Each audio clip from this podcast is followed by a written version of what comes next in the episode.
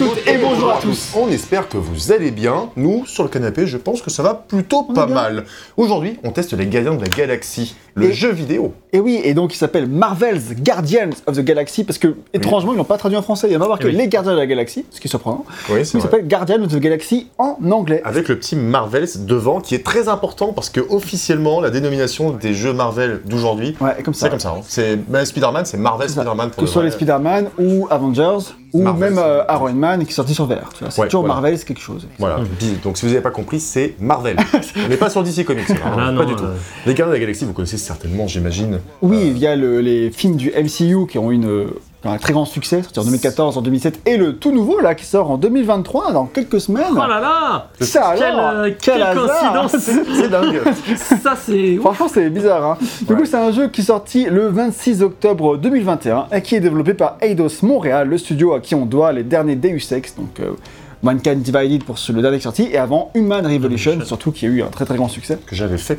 Et euh, ils ont aussi fait Shadow of the Tomb Raider, faut pas l'oublier. que j'ai fait. que, que j'ai, fait aussi. Et euh, voilà, et en fait, ce jeu-là, il est sorti à l'époque où le studio appartenait encore à Square Enix, mais aujourd'hui, il appartient désormais à Embracer. Donc, c'est-à-dire que bah, ce studio ne pourra pas faire peut-être une suite à ce jeu-là, s'il voulait, parce que les, les contrats sont seulement avec Square Enix et pas avec Embracer, c'est tout un bordel. Ouais. Du coup, euh, bon, c'est un jeu un peu unique, et ce sera peut-être le seul et unique jeu gardien, peut-être qu'il y en aura un autre, actuellement, on ne sait pas. Ouais. Mais en tout cas, il est là, il existe, et c'est un jeu qui est passé un peu inaperçu à sa Ouais.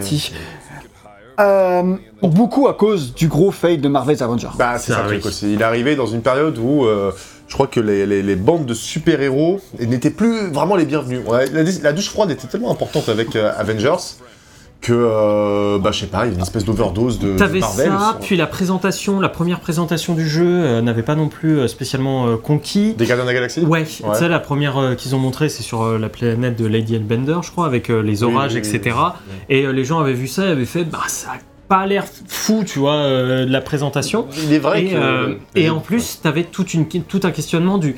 Mais est-ce qu'on joue seulement euh, Star-Lord? Est-ce qu'on joue aussi les autres personnages? Est-ce que ça va être un jeu multi en fait? T'avais avais tout un truc autour de la campagne marketing où En eux plus, ils essayaient de. C'est aussi parce que vu que ça les deux jeux sont, enfin, Avengers et les Gardiens sont de Square Enix, Mm. il y, a- bah, y avait le côté où Ouais, bah, déjà t'as pas confiance parce que tu fais plus confiance à Square, mais aussi que bah, puisque Square ils avaient fait un jeu as a service avant avec Avengers et que les gens ils auraient bien voulu un jeu solo plutôt qu'un jeu as a service, tu vois. Clairement. Euh, et là du coup bah ils aient- certains en fait avaient ma- même acheté par erreur, en pensant que c'est un jeu solo, j'en sais rien pour les Avengers. Là du coup les Gardiens avaient moins confiance alors que pourtant ils faisaient sûrement un peu plus que les gens voulaient, c'est-à-dire vraiment une expérience solo, narrative, etc. Bah, tu vois, c'est un jeu qui est passé un peu inaperçu, c'est vrai, mais Sur je le trouve que sa réputation est quand même Ouais, là. Elle grandit doucement dans la sphère vidéoludique où les gens se disent Hé, en fait, euh, les Gardiens de la Galaxie, C'était bien, en fait. C'est un bon jeu en fait. C'est un bon jeu, en fait. N'oubliez pas, euh, c'est pas Marvel, c'est pas, c'est pas Avengers. Bah, c'est pas Avengers, même si je crois qu'effectivement les ventes sont pas ouf. C'est ça, alors le vente, les ventes ont pas, j'ai pas marqué les chiffres là, mais elles ont pas été très très bonnes euh, au lancement. Par contre, euh, sur la durée, il a plutôt des bonnes ventes. Je crois qu'il a plus de 5 millions d'exemplaires vendus, C'est bien. mais avec beaucoup de ristournes. Oui, voilà, en fait, le truc, c'est que au moment de la sortie, euh, Square Enix avait annoncé que oui, effectivement, ils étaient déçus du nombre de ventes. Euh, mais on était dans la période où, enfin, cette année-là, Square Enix, ils ont sorti aussi euh, beaucoup de jeux, etc. Enfin, c'est vraisemblablement, on sait pas ce- comment ils cherchent à rentabiliser les jeux Square Enix parce qu'il y avait un, un jeu, genre, il avait fait 2 millions d'exemplaires en vente, Ouais. et ils avaient fait, on a été déçus un petit peu au niveau des ventes, et tu fais, attends, mec, 2 millions quand même, c'est pas. Tout dépend du jeu, quoi. Si Ouais, c'est ouais, Tomb. Raider, c'est sûr que c'est un peu compliqué, mais. euh, bah, justement, bah, les Tomb Raider, ils avaient vendu 5-6 millions et c'était pas assez, tu vois. Enfin, Ouais, voilà, tu vois, ça faisait partie de ces trucs-là où. plutôt que DMC. En fait, où sont les réalités économiques de Square Enix quand 5-6 millions, c'est pas assez quoi. C'est un peu comme EA. Voilà. En tout cas, c'est pour la division un peu plus euh, Eidos, quoi. Enfin, qui était revendue justement, mais. Euh, donc voilà, bah. Donc celui-là, il avait une bonne réputation, enfin sur la durée en tout cas. Euh, vous, vous l'aviez fait Ouais. euh, à la sortie. Euh, non, moi je l'ai fait euh, en mars Oui, l'année dernière. Ah, sorti, Ah moi ouais j'avais fait. euh, Mars je- 2022. C'était mon cadeau de Noël. Oui, mais voilà, en mars 2022, c'est quelques mois après sa sortie. Enfin voilà, je pense. 5-6 mois après. Je compte, c'est la sortie, tu vois. Donc du coup, vous étiez un peu dans la hype de la, de la sortie, grave. et du Ouais. coup, euh, bah, vous m'avez donné envie de le faire. Après, il n'y avait pas de... Chercher une bonne occasion, tu vois. Oui. Et je m'étais toujours dit, bah, la sortie du troisième film, ce sera la bonne occasion. C'est Et la c'est pour ça qu'on sort ce test à ce moment-là, donc on pourra voir. Bah, j'ai découvert là très récemment. Vous, vous l'avez en tête il y a un an et demi, euh, bientôt deux ans, euh, pour certains Oh, d'entre déjà vous. deux ans. Bientôt. Ah, mais on est en 2023, c'est vrai, putain. J'étais. Oh là là, ça, c'est chaud. Hein. Euh, c'est Ouais. pas facile, je comprends, a je comprends. Du coup, est-ce que moi j'ai apprécié, est-ce que vous en gardez toujours un bon souvenir? C'est ce qu'on va voir au cours de ce test. On va commencer d'abord avec une petite partie développement, pas très très longue. hein. Les Gardiens de la Galaxie, c'est donc, on l'a dit, le deuxième jeu Marvel, était édité et développé par les équipes de Square Enix. Euh, et du coup, c'est pas lié, euh, voilà, c'est pas lié au film Marvel. Quoi. Faut Non. savoir, c'est pas une adaptation des films Marvel du tout. C'est pas lié, c'est pas une vraie adaptation de comics. C'est vraiment une réappropriation un peu du mythe, comme le font les jeux. Tu te déplaces en fait. Ouais. Tu vas la laisser mourir la pauvre. C'est en, en cinématique, mon cher. Ouais? Je ne Non, peux pas encore. Bon, au Si, pire, si, si, au si. pire, elle meurt. Ah, tu tiens, as raison, c'était là. Ah, j'ai pris, j'ai trop pris les devants. Au pire, elle meurt. Tant pis. oh, c'est pas très grave. c'est pas très grave. non. Et du coup, euh, bah voilà, Square a signé des contrats avec Marvel pour développer des jeux. Et apparemment, euh, du coup, ils ont proposé de choisir leur licence. Et Crystal Dynamics avait choisi Avengers, forcément. Mm. Et Eidos a choisi les Gardiens, parce que pour eux, ils trouvaient que c'était intéressant, parce qu'ils s'identifiaient aux Gardiens de la Galaxie. Ils voyaient un peu eux-mêmes comme, les under- comme des underdogs, comme les Gardiens le sont aussi. Parce que, et pourquoi les Eidos se voient comme un underdog C'est parce que bah, euh, l'image de leur studio est un peu euh, ambivalente, euh, parce que c'est un studio qui sort de très bons jeux, genre Minecraft Divided, enfin, il fait un peu débat parfois, mais bon. Ouais, il- ça, va, ça reste, ça reste un bon jeu. et des univers très, très impressionnants. Pareil, Shadows of the Tomb Raider, globalement, il a plutôt bonne réputation, c'est pas forcément le meilleur jeu de la saga, mais bon pas, voilà, c'est pas un mauvais jeu du tout. c'est ça. Mais ils ont jamais des, ils font jamais des hits. Genre leur jeu, c'est jamais des cartons. Donc ils, ils- c'est, euh, voilà, c'est, euh, ils se sentent un peu comme les, les underdogs, les mecs euh, qui sont là. euh, euh, on fait pas trop attention à ce qu'ils font, ils essaient un peu de se débrouiller, tu vois. Donc c'est, ils s'identifient à eux. Bon, c'est dur quand même, je, c'est comme je vois ce que tu veux dire, mais dans les C'est comme ça que eux se définissaient. Bon, bah, comme C'est ça, pas, ils sont durs. Alors, C'est pas nous qui décidons. Pour le coup, j'ai rien à dire. Et ils se voyaient un peu, qu'on imagine un peu morts, tu vois. C'est un peu comme ça qu'ils se décrivent, tu vois. Comme les, comme les gardiens de la galaxie, tu vois, dans les contextes quand ils débutent, tu vois. C'est un peu Ouais. des, des gens qui sont un peu brisés. Ouais, Triste, hein. C'est beau. Du coup, bah, ils ont créé ce jeu dans le but de faire un blockbuster hollywoodien, mais aussi une célébration de leur savoir-faire. En tout cas, c'est comme ça qu'ils ont démarré le projet. Mais Eidos, bah, là, avant, ils étaient sur des Deus Ex et dans des jeux avec des gros level design, des gros choix narratifs, enfin, des gros jeux. Des gros RPG, quoi. Des gros RPG, voilà, euh, très très travaillés. Donc comment tu passes d'un RPG un peu immersif sim à, à un jeu un peu plus narratif et très, surtout très très linéaire, bah, ça n'a pas forcément été très très facile pour l'équipe, donc ils ont dû faire un grand tournant euh, en interne pour adapter leur formule à ce qui se faisait, et puis sûrement à ce qui convenait aussi à Marvel, où tu ne veux pas prendre trop de risques non plus, j'imagine. Euh, du coup, bah, eux justifient ça, euh, comme quoi, bah, dans le sens où tous les choix narratifs que tu vas faire, choisir les dialogues, etc., ils retrouvent un peu leurs pattes. En fonction de tes choix de dialogue, ça va influencer sur le moral de ton équipe. Bon, on détaillera plus tard ce que c'est vraiment dans la réalité du jeu, mais en tout cas, c'est un peu comme ça qu'ils justifient l'identité de ce jeu par rapport à leur précédente production. Ouais. Moi, je trouve quand même que ça semble. Après l'avoir fait, et j'ai pas fait les Ex par contre, je peux pas comparer entièrement, mais ça a l'air quand même très éloigné de leur euh, précédente Oui, oui, euh, oui. production quand même. hein. Toute évidence. Bah, Tu peux après- le justifier comme tu veux après, mais après, c'est pas grave si tu fais un truc différent. Bah, en fait, le truc, c'est de dire aux fans, euh, regardez, on n'a pas complètement abandonné ce pourquoi vous nous aimiez bien, à savoir euh, les choix et trucs comme ça. Bah, mais tu vois, des phases comme ça, c'est un peu des trucs typiques à Tomb Raider aussi, quoi. Donc, Oui, c'est ça. des- phases d'action, aventure, plateforme où ça parle et c'est spectaculaire, je comprends. Pour Ah, l'aspect SF, oui, oui, voilà, oui, évidemment. Et pour l'aspect SF, bah, SF, il maîtrise de ouf avec euh, les, les- Oui, euh, Ex. Ex, Donc, euh, non, je pense que le style se ressent quand même. Hein, Oui, non, je te parle plus dans le design là. Mais oui, dans le design, après. bon, oui. Bon, en tout cas, oui, voilà, ça reste. euh, mais justifier ça comme ça, vous inquiétez pas, on va retrouver notre patte, etc. Je sais pas si c'est leur patte, ça ressemble vraiment à un truc un peu classique, on en parle. Enfin, Ouais, je pense que c'est. mais euh, c'est pas grave, tu vois, ils mettent aussi leur savoir-faire à travers de l'écriture, je trouve. Et là, c'est la partie qu'on va aborder maintenant en parlant de l'histoire. C'est Ah oui. partie développement super courte. Mais non, il y a des parties développement. Ah, dans toutes les autres parties, vous inquiétez pas, si vous nous aimez pour ça, on ne vous a pas abandonné. En tout cas, c'est- Yo-Yo qui a fait la partie développement. Je veux dire, il m'a sauvé parce que moi, c'est j'ai. c'est Yo-Yo qui a fait du mieux qu'il pouvait pour la partie développement. C'était pas, pour- pas pour te jeter sous le bus, je me suis rendu compte en disant que ça passait un peu comme ça. C'est plus genre, euh, moi j'ai pas eu le temps de le faire et du coup Yo-Yo il m'a sauvé les miches. et il a fait une partie de développement que je trouve bien, tu vois. On va. Mais personne se plaint là. alors. Oui, mais moi du coup je, Non, je on, célèbre. on prévient, euh, on prévient d'avance. Non, moi je célèbre mon pote pour dire que sa partie de développement elle est cool et Yes. vous allez voir, elle est bien.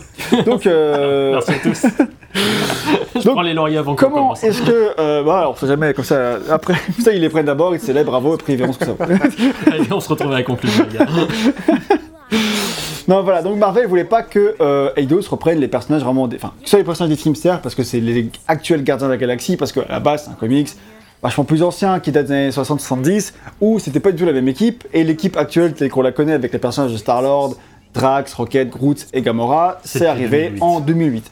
Donc euh, il, il fallait reprendre évidemment ces personnages-là, par contre, il fallait pas que ce soit les mêmes personnages. C'est pas, c'est pas la suite du MCU, comme on disait tout à l'heure. Ouais. Donc du coup, il fallait faire un qui se les réapproprie. Et du coup, bah, quand ils ont entendu ça, euh, les gars des deux ont fait OK, on va reprendre les personnages, on va faire Non, les gars. Ils, ont, ils, ont vraiment- ils sont partis en couille, genre Rocket, taille humaine, Ouais, un, oui. un Drax enrobé. tu vois, enfin vraiment que des trucs. euh, Star-Lord Star version cosmonaute, tu sais, genre euh, des années 60, tu vois. Ouais, d'accord. Euh, voilà, enfin des trucs vraiment très bizarres. Marvel, ils ont vu. Ouais, enfin bon, abusez pas quand même, quoi. ah, Mar- Marvel, en fait, ils ont été les voir et Marvel a fait. Ouais, c'est sympa. C'est trompé de comics C'est original. Non, mais tu sais, c'est- en, en fait, la- la- il- le mot qui est marqué, c'est lukewarm. Tu sais, reaction. Ah ouais. Donc c'est vraiment la réaction du.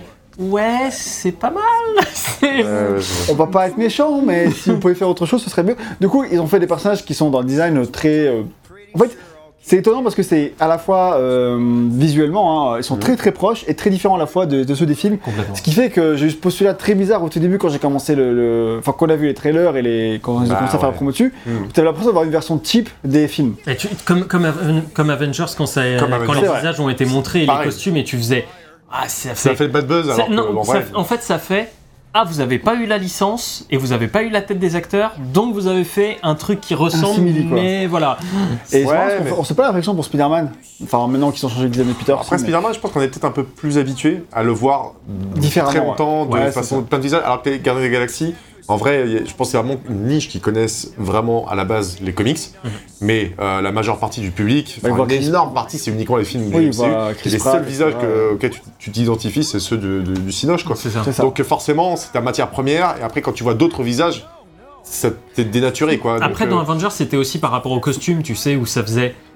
Euh, on sent que vous voulez vous rapprocher de- des Ça- trucs. Et... Ça m'a jamais choqué en vrai. Tu vois, dans c'était, euh, donc, euh, donc, je- bon, pour les Gardiens des Galaxies, effectivement, c'est vrai que ça fait bizarre parce que les seuls visages que tu connais, toi, ce sont ceux des acteurs. ça.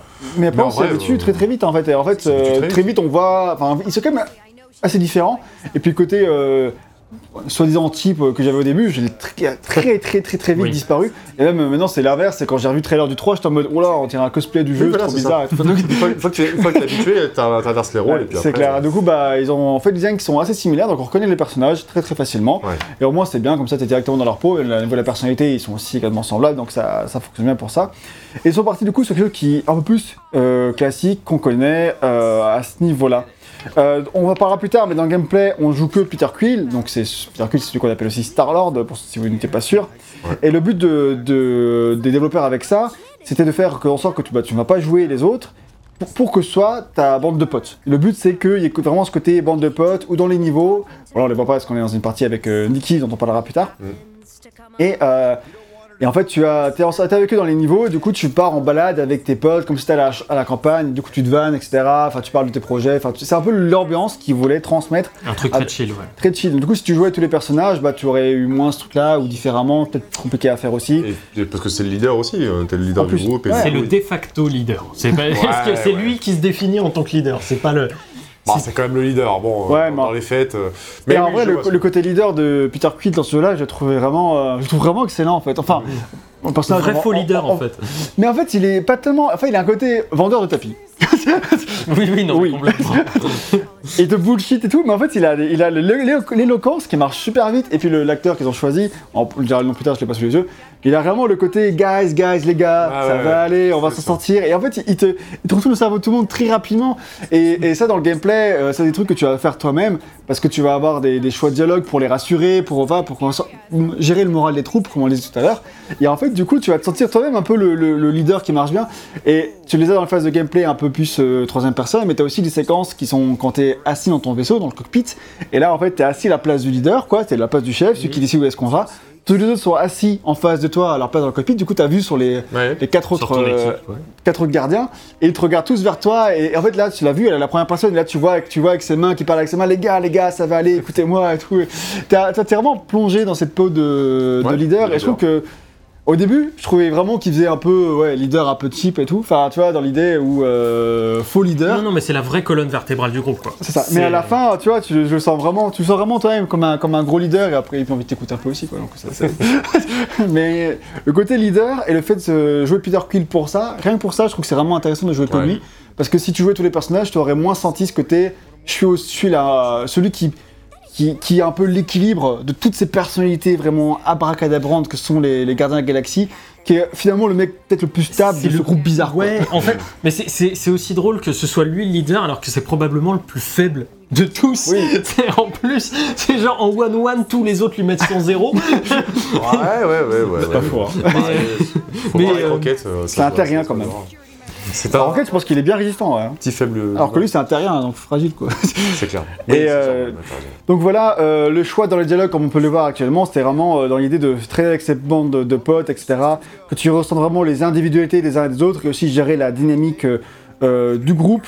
Et voilà, et même si tout le monde trouve que les choix débiles, euh, le choix de Quill est débile à la fin, et, et ils le diront, tu vois, le- les gars, ils te, ils te- Ouais. te prennent pas pour un, pour un génie si tu dis des conneries. Donc euh, ils ont vraiment le côté. euh, Mais cela dit, tu peux avoir certains qui vont être d'accord avec toi et d'autres qui le sont pas. et ouais. d'autres qui ne le sont pas. Par exemple, Drax, comme c'est un peu un bonnet qui fonce dans le tas, et si tu dis OK, on fonce, t'as Rocket qui va faire non, mais attends, c'est débile, tu vois, et t'as. Drax qui fait ouais Alors, ah, Drax, il est. bon, Alors non non je dis pas enfin débile. Ouais. Disons que quand il fonce dans la bataille, il y va tête baissée quoi. C'est on réfléchira après.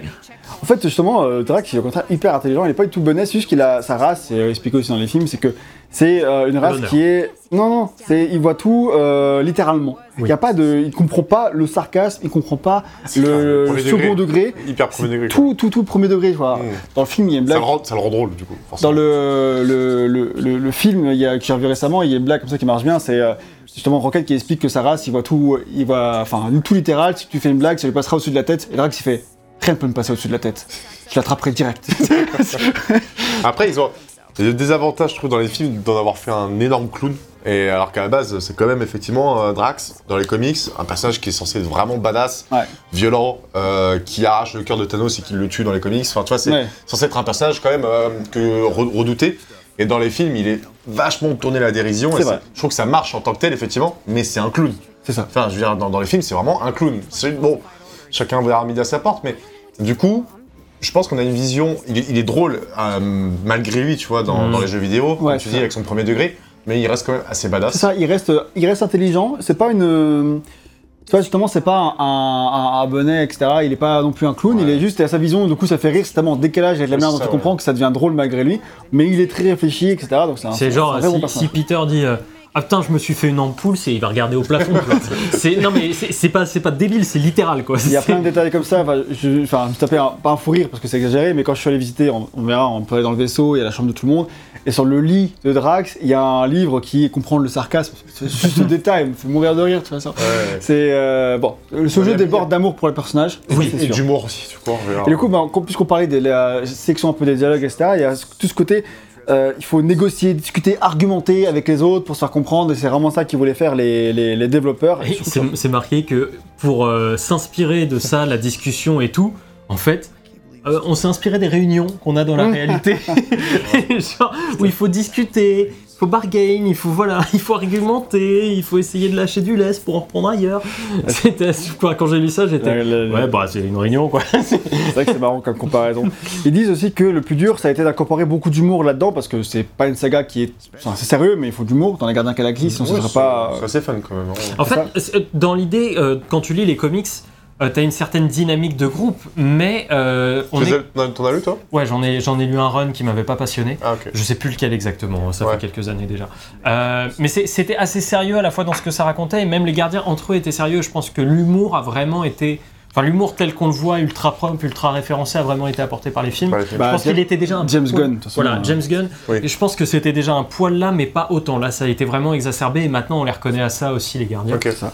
Et là, du coup, eux, ils voulaient que l'humour il fasse mouche, ils voulaient pas que ce soit que des punchlines ou des phrases ironiques, ils voulaient que, bah, que l'humour vienne de- du côté. euh, parce que le- tous les personnages sont un peu bizarres, ils ont des personnalités vraiment différentes, et du coup, bah, Ouais. ça, naît- ça crée la confrontation, qui est pas forcément des, des coups de poing Mm. dans la gueule, mais juste, euh, ils se comprennent pas. Et du coup, le, le fait qu'ils se comprennent pas, voilà, les- ça crée des quiproquos, c'est des machins qui, du coup, deviennent drôles euh, en soi, tu vois. Ro- Rocket et Drax, par exemple, à ce niveau-là, ils se comprennent pas, quoi. Zéro. Tu vois, c'est genre Rocket, c'est vraiment tout le temps de la métaphore, du cynisme, etc. Et Drax, lui, il prend ça full premier degré, alors que Drax et Ah ouais, Gomorrah, ils se- comprennent un peu plus, tu vois, en tant que guerrier. Je euh, souviens, ils se cherchent de- pas mal de noises Oui. et tout, mais, Mais oui. au fond, ils s'aiment quand même. quoi. C'est ça. Il y a vraiment ce côté-là bah, qui marche bien, de toute façon, dans, dans les... que- De toute façon, quand tu fais un groupe, euh, voilà, le but c'est que ils s'aiment euh, au moins à la fin, tu vois, au début ils s'aiment pas trop. Euh, du coup, ils étaient sept scénaristes quand même euh, à faire le jeu, dont Ouais. géré par une narrative euh, designeuse, on va dire ça Mhm. comme ça. Ouais. D'ailleurs, c'est marrant parce que vu que c'est un jeu à Montréal, l'équipe c'est que des Français. Enfin, je sais pas, des Français, je sais pas, mais Des que des noms français, c'est Jean-François Machin, enfin, c'est. Le, le, le, créat- le C'est lead, quoi. du coup, c'est c'est qui? C'est Jean-François Gudas, le, le, le, le lead, ça. Du coup, ça fait marrer parce que du coup, j'ai- enfin, de voir que des noms français sur un jeu Garde à la Galaxie, je pense que ça fait un petit, un petit peu chaud au cœur, c'est ça, sûr, c'est sûr, c'est sûr. Bref, du coup, t'as- tout ça c'est géré par une narrative designeuse. Et euh, voilà, ils ont beaucoup, ils ont pas arrêté de relire sans cesse les, les textes que faisaient les autres pour s'assurer que les blagues étaient drôles. Voilà, il fallait pas que ça tombe, pas que ça fasse mouche, pas que ce soit trop. Donc ça marche bien à ce Je pense niveau-là. qu'on peut dire que ça marche bien et je Ouais. regarde. euh, Je ah, regarde un de souvenir. bons souvenirs, quoi, tu ouais, très amusé, mais Ouais. aussi un scénario que j'attendais clairement pas si Ouais. sérieux. C'est ça. Aussi. Ouais, c'est clair, il y a de l'enjeu, t'as de l'enjeu, Ouais. t'es plutôt impliqué dans les relations avec certains personnages.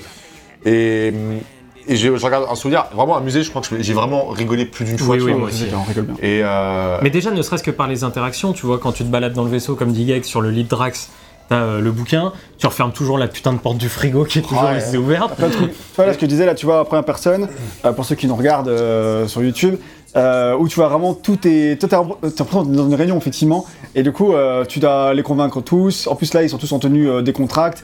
Euh, Enfin, le contract, c'est la même. hein. Mais du coup, t'as ce côté où tu es toi-même le marchand de tapis, et je trouve que ça. Ouais, pour le coup, ça marche, ça marche super bien. Dans l'histoire, ils ont aussi voulu introduire des personnages moins connus de l'univers, comme Lady Hellbender, etc., euh, au centre même de l'intrigue. Et ça les a- ce qui les a confortés là-dedans, c'est le fait que, bah, notamment, Crystal Dynamics a choisi personnage qui était alors complètement inconnu en tant que personnage principal de Marvel's Avengers, donc Kamala Khan, ah oui. qui maintenant a eu sa série et qui Et va qui être le personnage principal de The Marvels, etc. Bon, Mm. avant, en tout cas, quand le jeu sortait, il était, était pas du tout connu. Miss Marvel. Donc ça c'était plutôt intéressant. Mais qu'est-ce que ça nous raconte là? On a dit il y a plein de trucs sur un peu comment ils ont fait, mais on ne sait pas de quoi ça parle. Donc racontons un peu l'histoire. C'est une nouvelle version des Gardiens, euh, évidemment, mais les fans euh, des films vont être surpris de trouver quelques- nombreuses différences, je trouve. Donc Et- notamment, pour commencer, Peter Quill, notre héros, bah, il se fait appeler Star Lord dans euh, parce que voilà c'est son petit nom il kiffe. Ouais. Mais euh, dans le film, par exemple, c'est parce que sa mère l'appelait Star-Lord en tant que. Euh, parce que c'était son surnom, parce que bon, son père, euh, c'est un mec de, de l'espace, hein, bref. Oui, oui, voilà, ouais. Du coup, elle l'appelait Star-Lord, son fils, voilà. Mais là, du coup, c'est pas du tout ça, notamment dans, dans le jeu-là. S'il l'appelle Star-Lord, c'est parce que c'est son groupe préféré de quand il était euh, ado. Mm. Il avait tout plein de posters Star-Lord, euh, euh, etc. Donc, tu vois, il y a. Et c'est son groupe préféré. D'ailleurs, une musique créée pour l'occasion. Ouais, le jeu. on aura l'occasion d'en- reparler euh, plus tard. Donc, la fameuse porte du frigo qui est toujours ouverte et que t'arrêtes pas de refermer tout le temps. Et puis il se passe rien, euh, en fait, euh, autour, en fait. C'est- un mystère, tu vois, mais juste. Genre de qui, fait, qui, qui font vraiment rire. Ouais, ouais, ouais. Donc, mais autre différence, bah voilà, euh, cette fois-ci, euh, quand il se fait capturer, parce que c'est un peu comme ça que ça se passe, il se fait capturer par des aliens quand il est très très jeune, euh, et du coup il quitte la Terre, et il n'a pas vu la Terre depuis, depuis des dizaines d'années. Toujours, en fait. Et voilà, c'est ça, il a jamais voulu y retourner, en tout cas quand c'était possible. Et donc là, il se fait capturer par une race alien qui s'appelle les Shitori, et quand ils arrivent sur place, c'est là que sa mère, Peter Quill, se fait tuer. Alors c'est pas comme ça que ça se passe dans les films. Et il se fait capturer, il est pendant des années emprisonné par les Shitori, et au bout d'un moment, dans l'histoire du jeu, il arrive à s'échapper, et il rejoint alors la résistance parce que, et, au sein d'une guerre, euh, dont on nous parle beaucoup dans le jeu, le- la guerre galactique, c'est vraiment une guerre à laquelle ils font beaucoup référence, qui est au centre, pas au centre de l'histoire, parce que c'est pas ce dont Ce parle l'histoire, mais ouais. en tout cas, euh, tous les personnages de l'intrigue ont été marqués euh, par, euh, par cette guerre, ils ont tous perdu des, des gens là-bas, C'est etc. des vétérans, en fait. C'est Oui. c'est ça. Ils a ont tous vécu à leur manière, quoi. Il voulait vraiment euh, se passer commun, euh, ce tronc commun pour les personnages pour qu'ils puissent en parler et que ce soit en filigrane Je, sans être. je me demande à quel point ça découle pas des comics, parce que ça a l'air d'être plus fidèle aux comics finalement que Peut-être, qu'au film du MCU. Ne connaissant pas les comics, pas dire, ouais. pas lu. mais en tout cas, je sais que euh, voilà, tu sais, il y a des trucs en commun avec les comics, que, bah, genre Drax, euh, c'est lui qui a tué Thanos et tout. ça. euh, donc ça, c'est avéré aussi dans le jeu vidéo. Tu le vois pas, quoi, tout ça. Donc peut-être que toute l'histoire, tout, l'arc de la, cette guerre galactique, c'est quelque chose qui est abordé dans les comics. Pour nous dire dans le commentaire si vous en savez plus, ça nous ferait très très plaisir euh, de, lire vos, vos analyses de professionnels. Et donc, euh, bah voilà, donc nous en tant que joueurs, on sait pas exactement ce qui s'est passé, mais on va apprendre des détails en parlant aux personnages, etc. Tu vas comprendre un peu les traumatismes de chacun lié à tout ça. Tu recolles les morceaux et c'est assez intéressant. Et c'est Mais- c'est pas, pas une origin story aussi, du coup. Ouais, c'est ça, c'est pas une origin Ils story. sont déjà tous, euh, oui. tous. Ils sont déjà gardiens de C'est la ça. galaxie, quoi. Bah, justement, j'allais venir euh, sur comment ils sont arrivés à, ce moment-là. Donc, euh, euh, ce qu'on sait, en, en gros, en devinant au début du jeu, hein, sans spoiler du coup, hein, Mhm. euh, c'est que les Shitori, ils se sont alliés à Thanos justement pour détruire de nombreuses planètes. Et euh, bah, du coup, des peuples se sont alliés pour former une résistance contre bah, l'armée des Shitori et Thanos. Peter Quill, lui, il a rejoint la résistance, on sait pas trop pourquoi, ça semble un peu anormal vis-à-vis de la- son tempérament de rejoindre la résistance, etc. On saura dans le jeu pourquoi. Mais du coup, il a aidé à protéger certaines pla- planètes. Et après, bah, il a rejoint une équipe de hors-la-loi, comme dans le film d'ailleurs. hein. Et euh, ce qui en fait un perso qui est ambivalent niveau moral. D'un côté, c'est un héros, d'un côté, c'est un. C'est un filou, quoi. C'est un, voilà, c'est un bandit aussi. Donc il a. Mais, mais il, est, il est complètement dans ce rôle-là et il le. Comment dire Il le porte assez fièrement, si. C'est ça. Le, le côté, il est, c'est lui avant tout, mais il a quand même un grand cœur. Tu vois, c'est partie de ces, ces héros un peu classiques, mais qui marchent bien, quoi. C'est ça. En gros, en résumant très rapidement, il finit par quitter le groupe de bandits et euh, il monte une team avec euh, Rocket et Groot, qui l'a rencontré euh, à l'occasion. Et ce groupe, cette entreprise, c'est une vraie boîte. hein. Il l'a appelé les Gardiens de la Galaxie. Donc en fait, c'est le nom de leur euh, business, quoi. Oui, c'est la boîte qui. C'est Devil May Cry. en vrai, c'est ça. C'est- les gardiens de la galaxie. Et le- leur but, c'est genre, ils font des missions de chasseurs de primes. euh, Enfin, je sais pas, s'il y a un monstre qui fout la merde dans un village, peut-être il peut t'embaucher pour le, de- pour le buter ou un truc comme ça. Ou des, Par des missions exemple. d'escorte ou des trucs. Voilà, comme ça. c'est le genre de trucs, euh, d'escorte, on- ça dépend quand même. Après, Lesquels, bon, Voilà. Voilà. Un, Moi, petit, je- euh, petit- un petit rocket. euh, Oh sur- mon dieu, ouais. Et donc du coup, bah, ils vivent comme ils peuvent, en gros ils sont un peu pauvres, ils font beaucoup de, de filouterie justement pour euh, bah, euh, avoir de l'argent et surtout bah, Rocket elle a pas peur du tout de, de- de faire des trucs de hors-la-loi, quoi. ça Ah ne oui, pose oui. pas du tout de problème. hein. Et très récemment dans l'histoire du jeu, parce que Groot et Rocket et Quill sont, font un groupe depuis quelques années j'ai l'impression, Ouais. mais quand on commence le jeu, ça fait pas longtemps que Gamora et Drax les ont rejoints. Drax, du coup, tu l'as dit, c'est celui qui a la réputation d'avoir tué Thanos à la fin de la guerre, quand même, pas non plus. C'est pas rien. c'est hein. pas dégueu. C'est clair. Et Gamora, bah, elle, c'était la fille adoptive de Thanos. Qui pas trop les dialogues, s'il te plaît, on va les voir. Pas Et, euh, et c'est pas, ouais, la fille adoptive, Traos. Putain, Traos. J'ai trahi- Taos. ça va aller. ça. Donc, du coup, euh, c'est la fille adoptive de Thanos et elle l'a trahi. Voilà. Euh, et donc, euh, Drax et Gamora, bah, ils ont du mal à se faire confiance. D'ailleurs, au tout début du jeu, en gros. Euh, euh, Enfin, elle dit en gros comment je peux te faire confiance, c'est la fille adoptive de Thanos. Et après quelqu'un qui dit non mais c'est bon, elle l'a trahi. Et Drax répond le fait qu'elle puisse trahir, ça m'aide pas à lui faire confiance. tu vois donc dans les deux cas, euh, bof quoi. Fair play. euh, Même, même, en fait, dans les premiers dialogues, t'as euh, t'as Rocket qui demande à Peter Bon, est-ce que tu penses qu'on peut faire confiance au nouveau en fait? Oui c'est ça. C'est T'as vraiment t'as le côté vraiment nouveau. tout ce truc de, sans être une origin story, parce que c'est pas leur rencontre, c'est quand même la, le- la façon dont le groupe va se Bah, souder s'adapter à, ce, à cette nouvelle formation. Parce que voilà, les autres ils marchaient bien quand ils étaient 3. À 5, avec des personnages qui sont encore plus euh, confrontantes euh, que les autres, avec, ouais, que sont Drax et Gamora, ça bouscule un peu ce, ce petit monde. Et du coup, euh, ça fait euh, qu'ils ont, bah, ils sortent un peu de leur zone de confort, ça crée des, des dissensions, etc. Et en plus, bah, ils- dans le jeu, ils ont plein de galères. hein.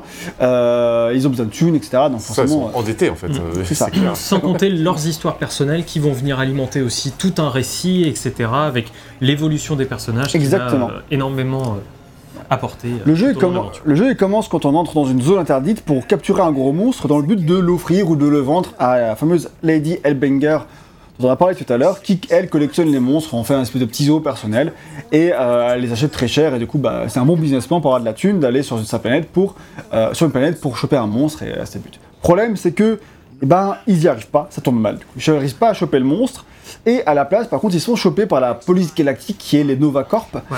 Et il y a une espèce de créature aussi qui s'échappe à un moment d'un petit truc et on sait pas trop ce que c'est, mais c'est bizarre et ça semble très puissant. Ouais, c'est ça. Il se passe. euh, C'est Peter euh, et Rocket qui, qui délivre un truc qui n'aurait pas dû délivrer.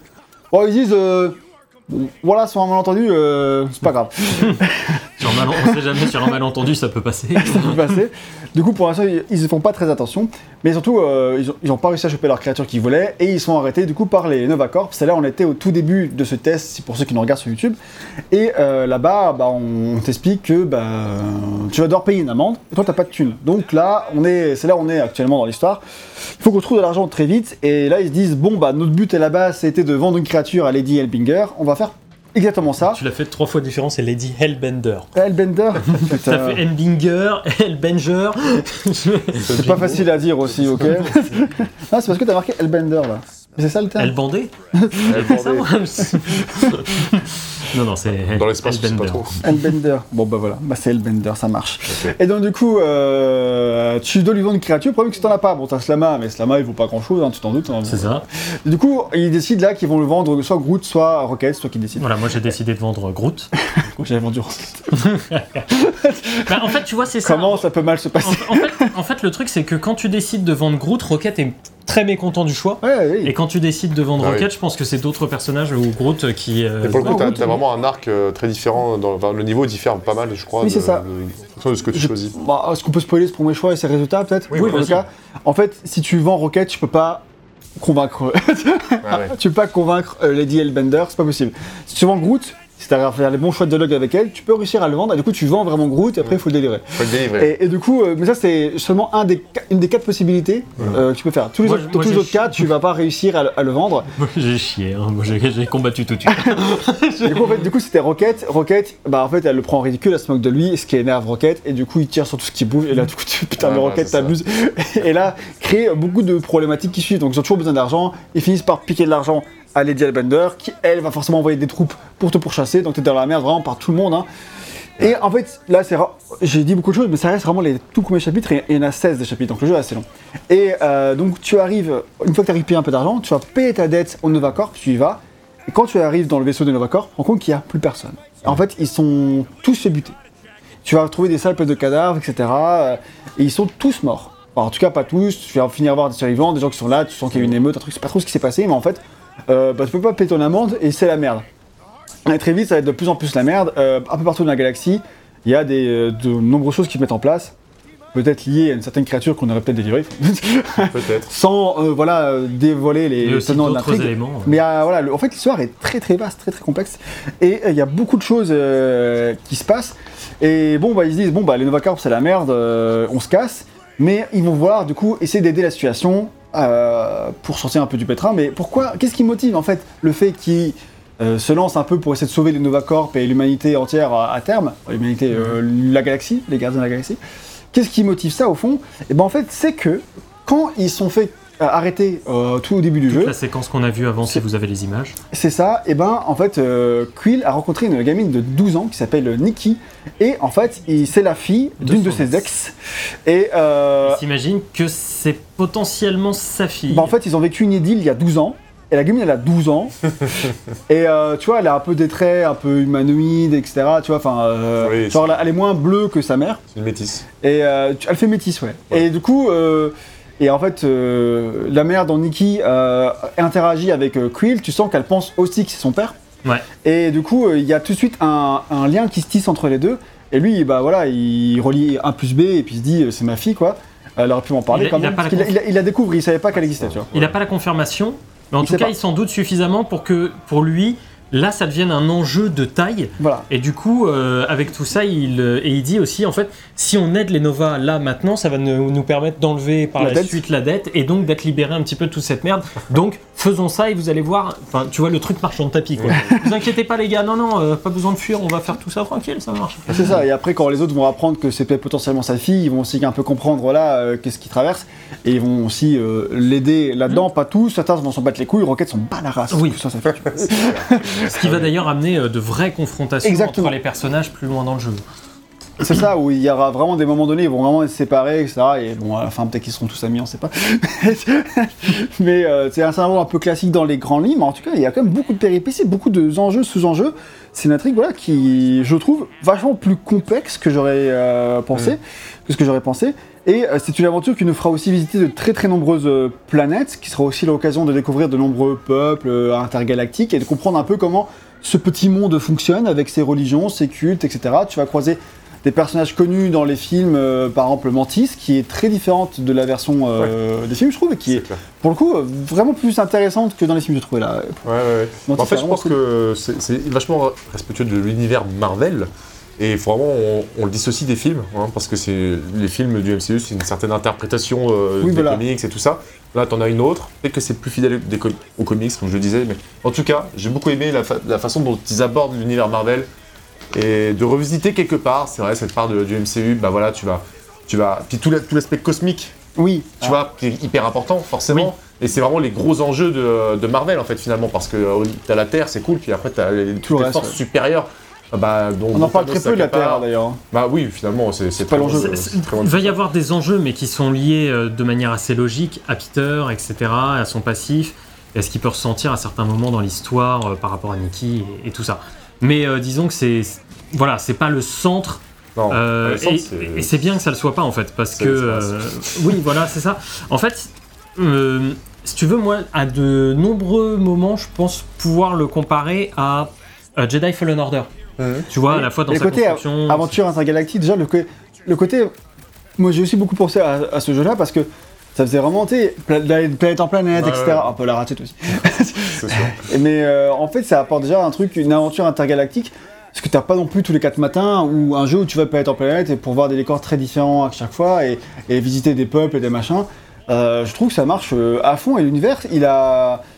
Tu visites plein de choses. Quand, tu parlais tout à l'heure qu'on visitait Nowhere et là, Nowhere, il est vachement développé. C'est une Vachement ville. développé. C'est une ville de bandits en gros. Et qui se passe dans la tête d'un céleste. Et les, euh, les célestes, en gros, c'est des espèces d'en- d'entités cosmiques ultra méga puissantes euh, qui régissent un peu l'univers. Et sont des- c'est des êtres euh, grands comme une planète, en gros. Et, et dans, dans- c'est vrai que dans le film du MCU, c'est pas. C'est vite fait abordé, tu vois. Les célestes euh, sont surtout dans les le film des Éternels. Mais sinon, là, du coup, j'étais content vraiment d'explorer ça. Et il t'explique comment ça marche, le lore. Et tout l'aspect cosmique, il est vachement bien abordé. Moi, si vous aimez ça, si vous aimez ce délire-là, ce que j'affectionne particulièrement, moi j'étais aux anges, quoi. tu Si vois. vous aimez un peu le côté space opéra, ça peut le jeu et, et que vous n'aimez pas, aimez pas Marvel, bah ça peut être le bon compromis, tu vois, parce que Oui. euh, côté space opéra fonctionne bien, je trouve. Tu vois, par exemple à Nowhere, t'as euh, la, la, la faille de l'univers, qui serait théoriquement le bout de l'univers. L'univers peut aller plus loin que la faille, tu vois. Et, euh, Et du tu coup, peux la contempler. tu peux la contempler et tu passes d'ailleurs un très très bon moment Ah hyper ouais, hein. émotionnel avec Drax, où tu discutes ouais. devant la faille. Euh, Enfin, j'ai pas eu les larmes aux yeux, mais j'ai eu les chills quoi. C'était vraiment un beau moment, une belle discussion. Et, et ce jeu, il va t'apporter vraiment de ce genre de, de ces moments qui marquent quoi. Et euh, des, clins d'œil, beaucoup de clins d'œil aussi, de- d'easter eggs, de- des- Ça, enfin, ça. des- vraiment, c'est c'est vraiment cool, quoi. Beaucoup de euh, comment euh, beaucoup de costumes, etc. On rappelle Oui, oui, avec, Le costume, euh, les mais vraiment dans, dans les dialogues, Oui, aussi. dans, dans la faille, t'entends des personnages euh, de, de- de la Terre ou des trucs comme ça, je crois, je me ah souviens oui, plus très c'est bien. possible. Oui, oui, en fait, ouais, à un moment donné, euh, t'as t'as ça, ouais. Ouais, Où tu as, tu passes par des dimensions différentes pour aller ailleurs. Enfin, c'est le, c'est ça, c'est le chat Cosmo qui fait ça. t'entends genre Doctor, Strange ou un truc comme ça, je me souviens plus, mais. Tu t'entends vraiment carrément plus- Peter Parker, etc. Ah, c'est Peter Parker, c'est bien ça. Et bon, bon, c'est cool, quoi. Il y a des trucs, des trucs assez sympas, ouais, assez effectivement. respectueux de, de l'univers Marvel. Donc voilà, euh, mais en général, il y a un énorme taf narratif. Euh, les, la- les relations entre les personnages sont évidemment au cœur de l'aventure. hein. Surtout voilà, à cause de problèmes de cohésion dont on parle- parlé avec l'arrivée de Gamora et de Drax. Et comme d'habitude, au début, on va pas trop s'aimer, à la fin, c'est les meilleurs petits body. Mais euh, vu que ça dure euh, 20 heures euh, ce jeu, et bah, t'as le temps d'avoir une vraie évolution qui paraît naturelle. Et franchement, c'est vrai que même les moments classiques où il se rabiboche après s'être fait la gueule, et j'ai trouvé que c'était subtil. C'était euh, fait assez euh, bien. En fait, il y a pas mal de trucs où j'attendais pas forcément le jeu euh, Ouais. là-dessus, quoi. C'est-à-dire que euh, je me doutais que ça allait être un peu drôle.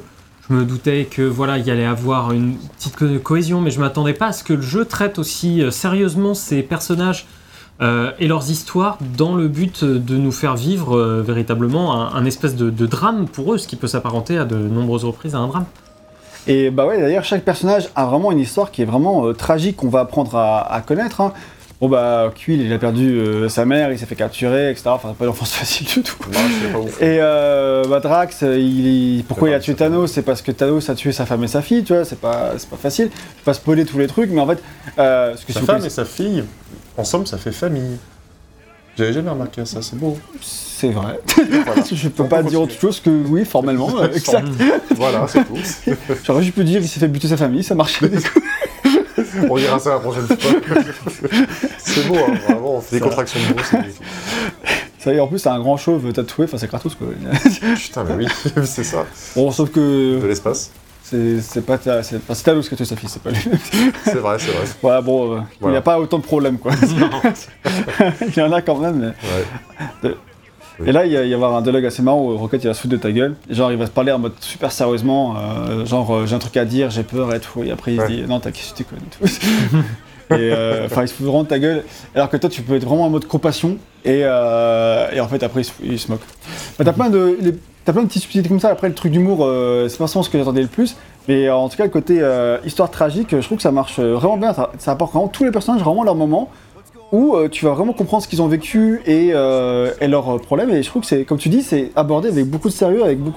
C'est pas le truc qui est passé par-dessus la jambe rapidement. Non, c'est ils ont vraiment fait un, vrai- un vrai, vrai, vrai Taf. taf là-dessus. Donc évidemment, avec tout ce que j'ai dit précédemment, bah, ça va parler de, de, de traumatisme lié à la guerre, de parentalité aussi, hein, forcément, vu que Beaucoup. Peter euh, découvre qu'il a une fille, hein, et évidemment d'amitié, Il a peut-être une fille. Ah oui, bah, en tout cas, lui, il le vit comme si c'était le cas. Même Voilà. si c'est pas le cas, euh, Ouais. après, euh, surprise ou pas, on le verra. mais, mais bon, euh, euh, ils mettent pas beaucoup de suspense sur le fait que c'est sa fille. C'est le thème. en tout Et euh, donc, c'est le thème, c'est vraiment un des thèmes du, du, du jeu. Et il y a aussi des trucs un peu plus classiques, mais en tout cas, je trouve que c'est toujours bien fait. Et la narration, il y a plein de bonnes idées. euh. Tu vois, par exemple, le- rien que le vaisseau, le Milano, Pouvoir balader Milano, en voilà. tant que hub. et Ça fait un peu, tu sais, le petit camp à la Red Dead, tu vois, mais en vachement plus petit, condensé, mais ça marche bien. C'est Cosy. c'est l'endroit sympa entre euh, d'y aller entre deux missions pour aller parler un peu avec tout le monde. Alors, c'est un peu lent, un peu long et parfois ces cinématiques là, c'est pas les, les plus les mieux animés, tu sais, c'est des tu sens que c'est des dialogues un peu euh, un peu mécaniques, tu vois, Ouais. Euh, c'est très rigide et pas beaucoup de mise en scène. Il faut avoir envie d'un peu de lecture, un peu de, de temps de dialogue, etc. Mais si tu vas, que t'es dans le mood et que tu discutes un peu avec tout le monde, c'est très très chouette. D'autant que si tu explores bien les niveaux, alors on, parlera euh, Ouais. du gameplay en lui-même, mais Oui, tu vas trouver des, des objets un peu cachés Ouais. qui vont être liés au passé de tel ou tel personnage. Du coup, après, tu vas pouvoir leur en parler. En tout cas, tu vas visiter leur chambre, l'objet va y euh, trôner. Et du coup, tu vas pouvoir euh, le prendre en main. Et là, du coup, l'autre va arriver et dire Ah, au fait, bah, si tu lui as donné, c'est merci pour ça. Euh, si c'est dans l'histoire, c'est lui qui l'a trouvé. C'est genre, euh, pourquoi tu touches mes affaires Voilà. Et Ouais, après, ouais, du coup, il t'en parle, tu vois, plus en détail de euh, ce que ça correspond pour lui.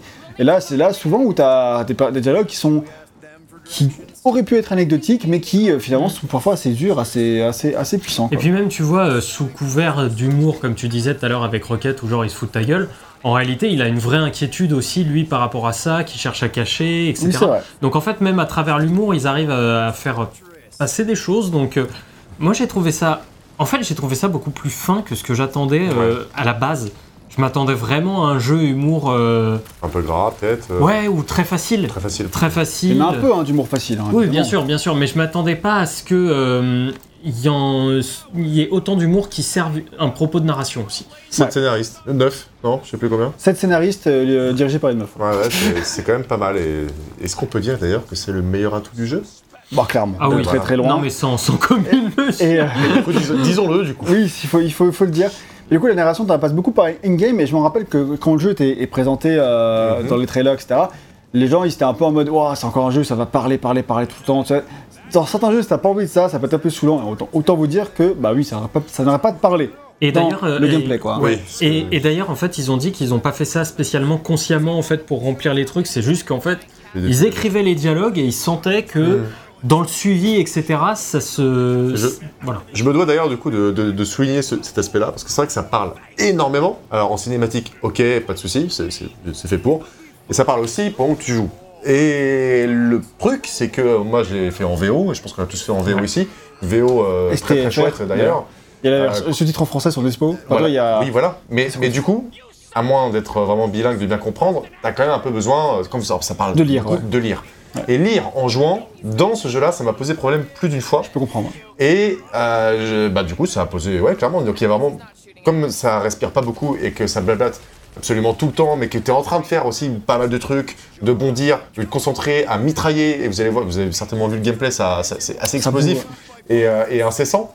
Et encore Euh, là, on est j'ai eu du mal, jeu. hein. J'ai eu du mal plus d'une fois à, à suivre en fait tout simplement les dialogues parce que euh, je prends pas le temps d'écouter en anglais, de, de traduire automatiquement et je fais pas gaffe aux sous-titres. Donc euh, mon deuxième run a été finalement assez utile pour passer à côté de pas mal de dialogues que j'ai pas eu le temps de bien écouter ou de faire attention parce que j'étais concentré à faire autre chose. Et en VF, euh, malheureusement, j'aime pas du tout la VF pour certains personnages. Euh, ça passe pas. Alors, je trouve que la, V- la VO, elle est vraiment cool et euh, genre la voix de Drax, pour moi, c'est vraiment le cliché ah. absolu et tout. Et c'est- En VF En VF. Ah. Et du coup, je pense que c'est un jeu qui s'apprécie mieux effectivement dans, dans ta langue parce que Oui. t'as pas besoin de sous-titres et du coup, c'est pensé pour. euh, faire les combats et entendre directement et pouvoir comprendre directement, ça se facilite vraiment la tâche.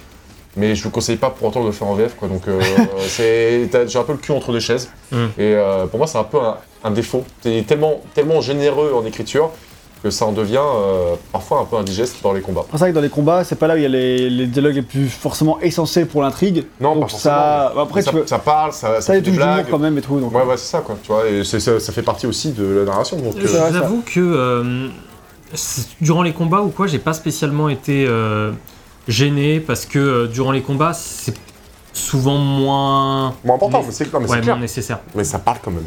Ah oui, oui, ça parle euh, tout le temps. Et du coup, Ça, il parle, il parle tout le temps, et du coup, bah, je trouve- j'ai trouvé parfois que ça parlait presque un peu trop quand même. Ouais, ouais. Parce que euh, c'est vrai que ça prend pas le temps de respirer. t'as- ça m'a aussi souvent donné l'impression que c'est un, un jeu qui a peur du silence.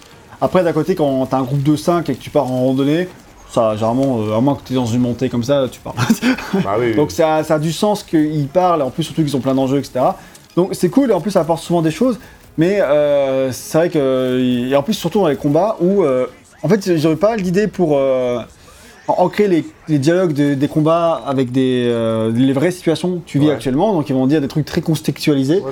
Genre qui correspondent vraiment à tel personnage pour tel combat et dans tel environnement. Enfin, ils ont fait beaucoup d'efforts de dialogue, je trouve, à ce niveau-là, pour que euh, ce soit toujours dans le bon contexte et que tu en aies plusieurs, que ça varie dans tout le jeu. Ça, je trouve que c'est très très bon. Comparé à, pour citer un, un jeu qui a vachement plus de budget, qui est God of War Ragnarok, où à chaque fois que c'est toujours euh, tu en veux Kratos, euh, mais tu le sais déjà. J'aurais pu en enregistrer 10 différents, s'il vous plaît, plutôt que 1.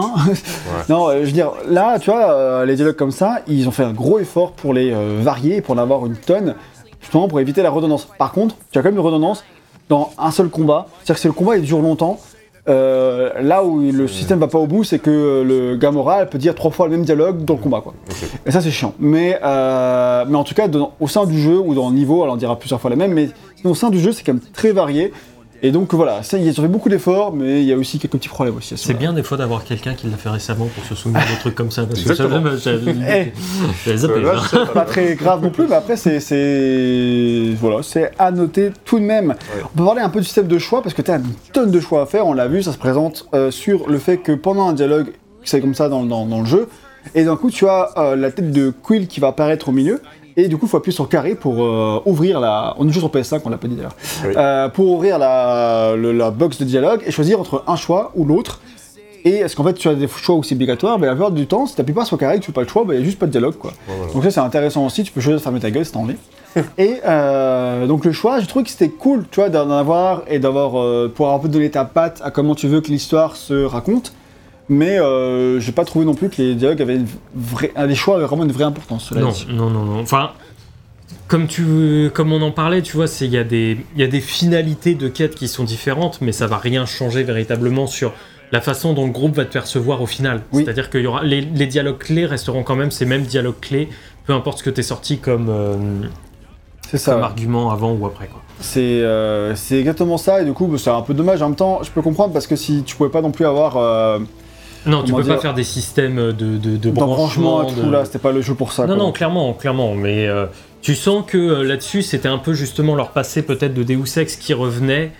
Et, euh, mais que parfois, bah, ça, ça peut pas aller non plus au bout du délire complètement, malheureusement, à cause du, d'un budget aussi qui peut être euh, un peu plus limité qu'on ne pourrait l'imaginer, je pense. hein. Je pense pas que ce Oui, soit je- un jeu qui ait un budget. euh, je- je, hein. pense pas non plus, effectivement. Et du coup, on a aussi dit que la VO était cool, donc j'ai cité maintenant le nom des acteurs. Donc euh, Peter Quill, il est joué par John McLaren. Euh, c'est son premier jeu vidéo, et avant ça, il a fait que des tout petits trucs, un rôle, tu sais, dans un épisode d'une série random que personne n'a entendu parler, que des trucs comme ça. Et il faisait des bagnoles aussi. Ouais, aussi, pareil. Et euh, du coup, c'est euh, voilà, c'est une grosse opportunité pour lui, j'imagine. Et en plus, il est vraiment très bon dans le rôle. euh, Bah Ouais. voilà, comme j'ai dit, il a une bonne énergie et puis euh, sa voix est amusante. Et il est vraiment dans le bon feeling Star Lord. Alors, tu sens un peu que c'est le trait de perso- personnalité est un peu celui de, de- que Chris Pratt a aussi donné au personnage, hein, bien sûr, mais euh, ça marche bien. Il, il interprète bien à sa manière, je trouve. et Il m'a il m'a convaincu. Euh, Gamora, elle est jouée par Kimberly Sue Murray. C'est un peu pareil, premier jeu vidéo et que des rôles euh, inconnus Petit au bataillon ah, auparavant. Et euh, Gamora, je l'ai trouvé. Elle euh, est super bien. hein. Moi, j'avais Ah, un hein. très bon souvenir. euh, mais le, personnage, mais, le personnage est vraiment très bon, je trouve, dans, Ouais. dans ce jeu. Il est, il est vraiment touchant et, et, bon, tous ils le sont en fait. Bah oui, en fait, c'est ce que j'allais dire. Enfin, je pense ça. que ça peut s'appliquer pour tous les personnages de- du Gardien des Galaxies. Et, euh, mais du coup, elle, elle, elle le joue bien en côté très énervé, aussi très euh, meurtri. Enfin, le, le joue euh, à merveille, j'ai trouvé. Drax, c'est le seul acteur qui euh, a un petit, un plus gros passé, ce Ouais. qui s'appelle Jason Cavalier. Et c'était un gros cascadeur avant, il a fait plein, plein, plein de cascades. Cheval, euh, notamment. Forcément. c'est un petit peu cavalier sur cette blague. Ouais. Et, et c'est aussi dans son premier jeu vidéo pour, pour autant, et il a vraiment euh, sa voix, elle est. Enfin, j'adore sa voix de Drax dans le jeu. Ouais, bah. Il a vraiment le ton qui est parfait. Qui est quoi. parfait. Et bah, Ah, tu vois, la, la VF, passer à la VF après, c'était chaud. Et de, de mémoire, on a vraiment une voix très forcée. euh, Oh non, ce n'est pas possible. Voilà, Ah. c'est un truc comme ça, quoi. Je- il, il me semble, il me semble. Et vraiment, c'était impossible. Et ah, je pouvais pas jouer en VF, quoi. Je, je Ouais, reswitché. je comprends, je comprends. Euh, c'est Alex Weiner qui joue Rocket. Alors lui, il est davantage habitué à des petits rôles dans le jeu vidéo. Euh, notamment, il a joué dans Far Cry 5, euh, Assassin's Creed Syndicate et aussi Deus Ex Mankind Divided. hein, Ah, voilà. mais que sur des petits rôles aussi. Mais en tout cas, là, ils lui ont donné ensuite un plus gros rôle dans leur nouveau jeu, donc qu'il était convaincant. Puis bon, il est aussi convaincant évidemment. Rocket, a, c'est un très bon personnage dans le jeu, il fonctionne bien. C'est pas Ouais. mon préféré parce qu'il est un peu trop énervé tout le temps, mais ça marche bien dans l'éner- dans l'énergie du, du groupe. Ouais. Et euh, c'est Robert euh, Moncalm qui joue Groot. Voilà, il dit I am Groot, euh, très très bien. Il fait un personnage tout le temps énervé, mais le mec s'appelle Mon Ca- Mon Calme. Euh, quand même il est énervé Groot? Non, ah non, pardon, je crois que tu parles d'enquête. Ah oui, non, non, Rocket c'était l'autre d'avant. Là, c'est Non, Groot, Groot. il est pas très énervé. Il Du manque, coup- euh, non, il est chill. Hein, il manque une case. C'est ça, du coup, bah, Robert Moncalm, il fait Groot. Bon, bah, il dit très bien I am Groot. C'était ce qu'on- tout ce qu'on lui demandait. D'ailleurs, euh, hein. D'ailleurs, ça m'a, ça m'a surpris. C'est juste que dans le film, finalement, il le dit pas tant que ça. Il le dit qu'à des moments, euh, sais, voulu. Alors que là, dans, le jeu, t'as comme beaucoup de dialogues, tu l'entends très très souvent le I am Groot, tu vois. Du coup, au point que parfois tu dis, bon, euh, parfois j'aimerais bien comprendre un peu ce qu'il est. Ah, c'est toujours le, le même presque euh, autour de. de- Et surtout, oui, voilà, et il y a que Rocket qui le comprend parfaitement. ça, euh, ça comprend, ça et, en, et en trois mots, euh, ouais, ok, il dit tout ça. Bah, ouais, pourquoi pas. C'est ça la blague, quoi. Et euh, d'ailleurs, dans, le- dans le jeu, et ça c'est pas dit dans, dans le film, et je pense pas que ça soit le cas dans le film, mais dans le jeu, ils expliquent bien qu'en fait, s'ils se comprennent tous, c'est parce qu'en fait, ils ont tous un traducteur. Oui, c'est- et ça, Et ça du- aussi, ça apporte. C'est euh, intéressant.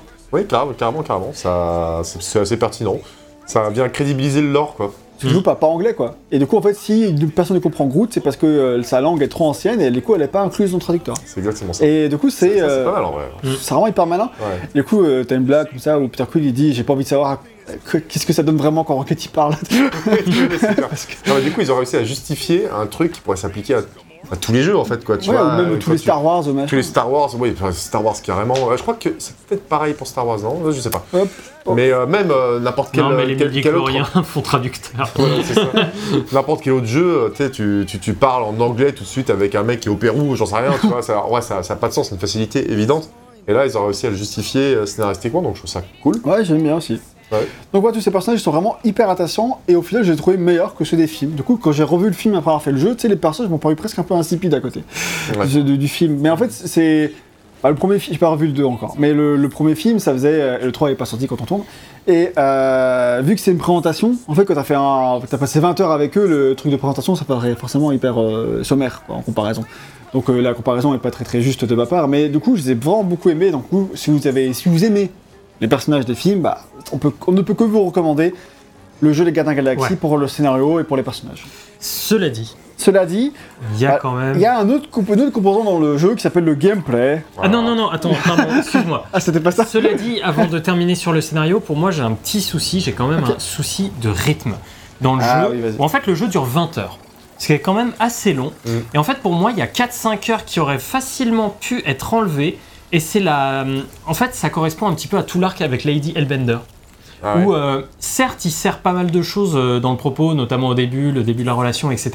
Mais en fait si, si tu l'avais enlevé tout ça du jeu, pour moi t'aurais eu un truc bien qui dure 15 heures et qui était encore mieux rythmé parce que j'ai eu un vrai problème sur le long terme déjà parce que euh, le gameplay suffit pas à lui-même sur 20 heures mine de rien Euh, voilà c'est ça et, euh, et du coup euh, je me suis dit putain c'est c'est pas que c'est inintéressant comme personnage c'est juste que je trouve qu'elle fait un peu personnage fonction à certains moments et que euh, à d'autres c'est juste le Mm. comment dire euh, ah tu sais la dieu qui tombe du ciel au théâtre le, Le Deus Deus Machina. Ex Machina, tu vois, de Hey Lady Hellbender maintenant Tu fais ok d'accord, bon bah voilà, c'était pour ça que t'as fait tout ça, et du coup j'étais un peu. euh, voilà, j'étais un. Moi, je l'ai pas trop aimé, euh, Lady Hellbender. En plus, je trouve son design euh, très très cliché. Oui, Et en plus, elle ressemble à Cassandra de Assassin's Creed.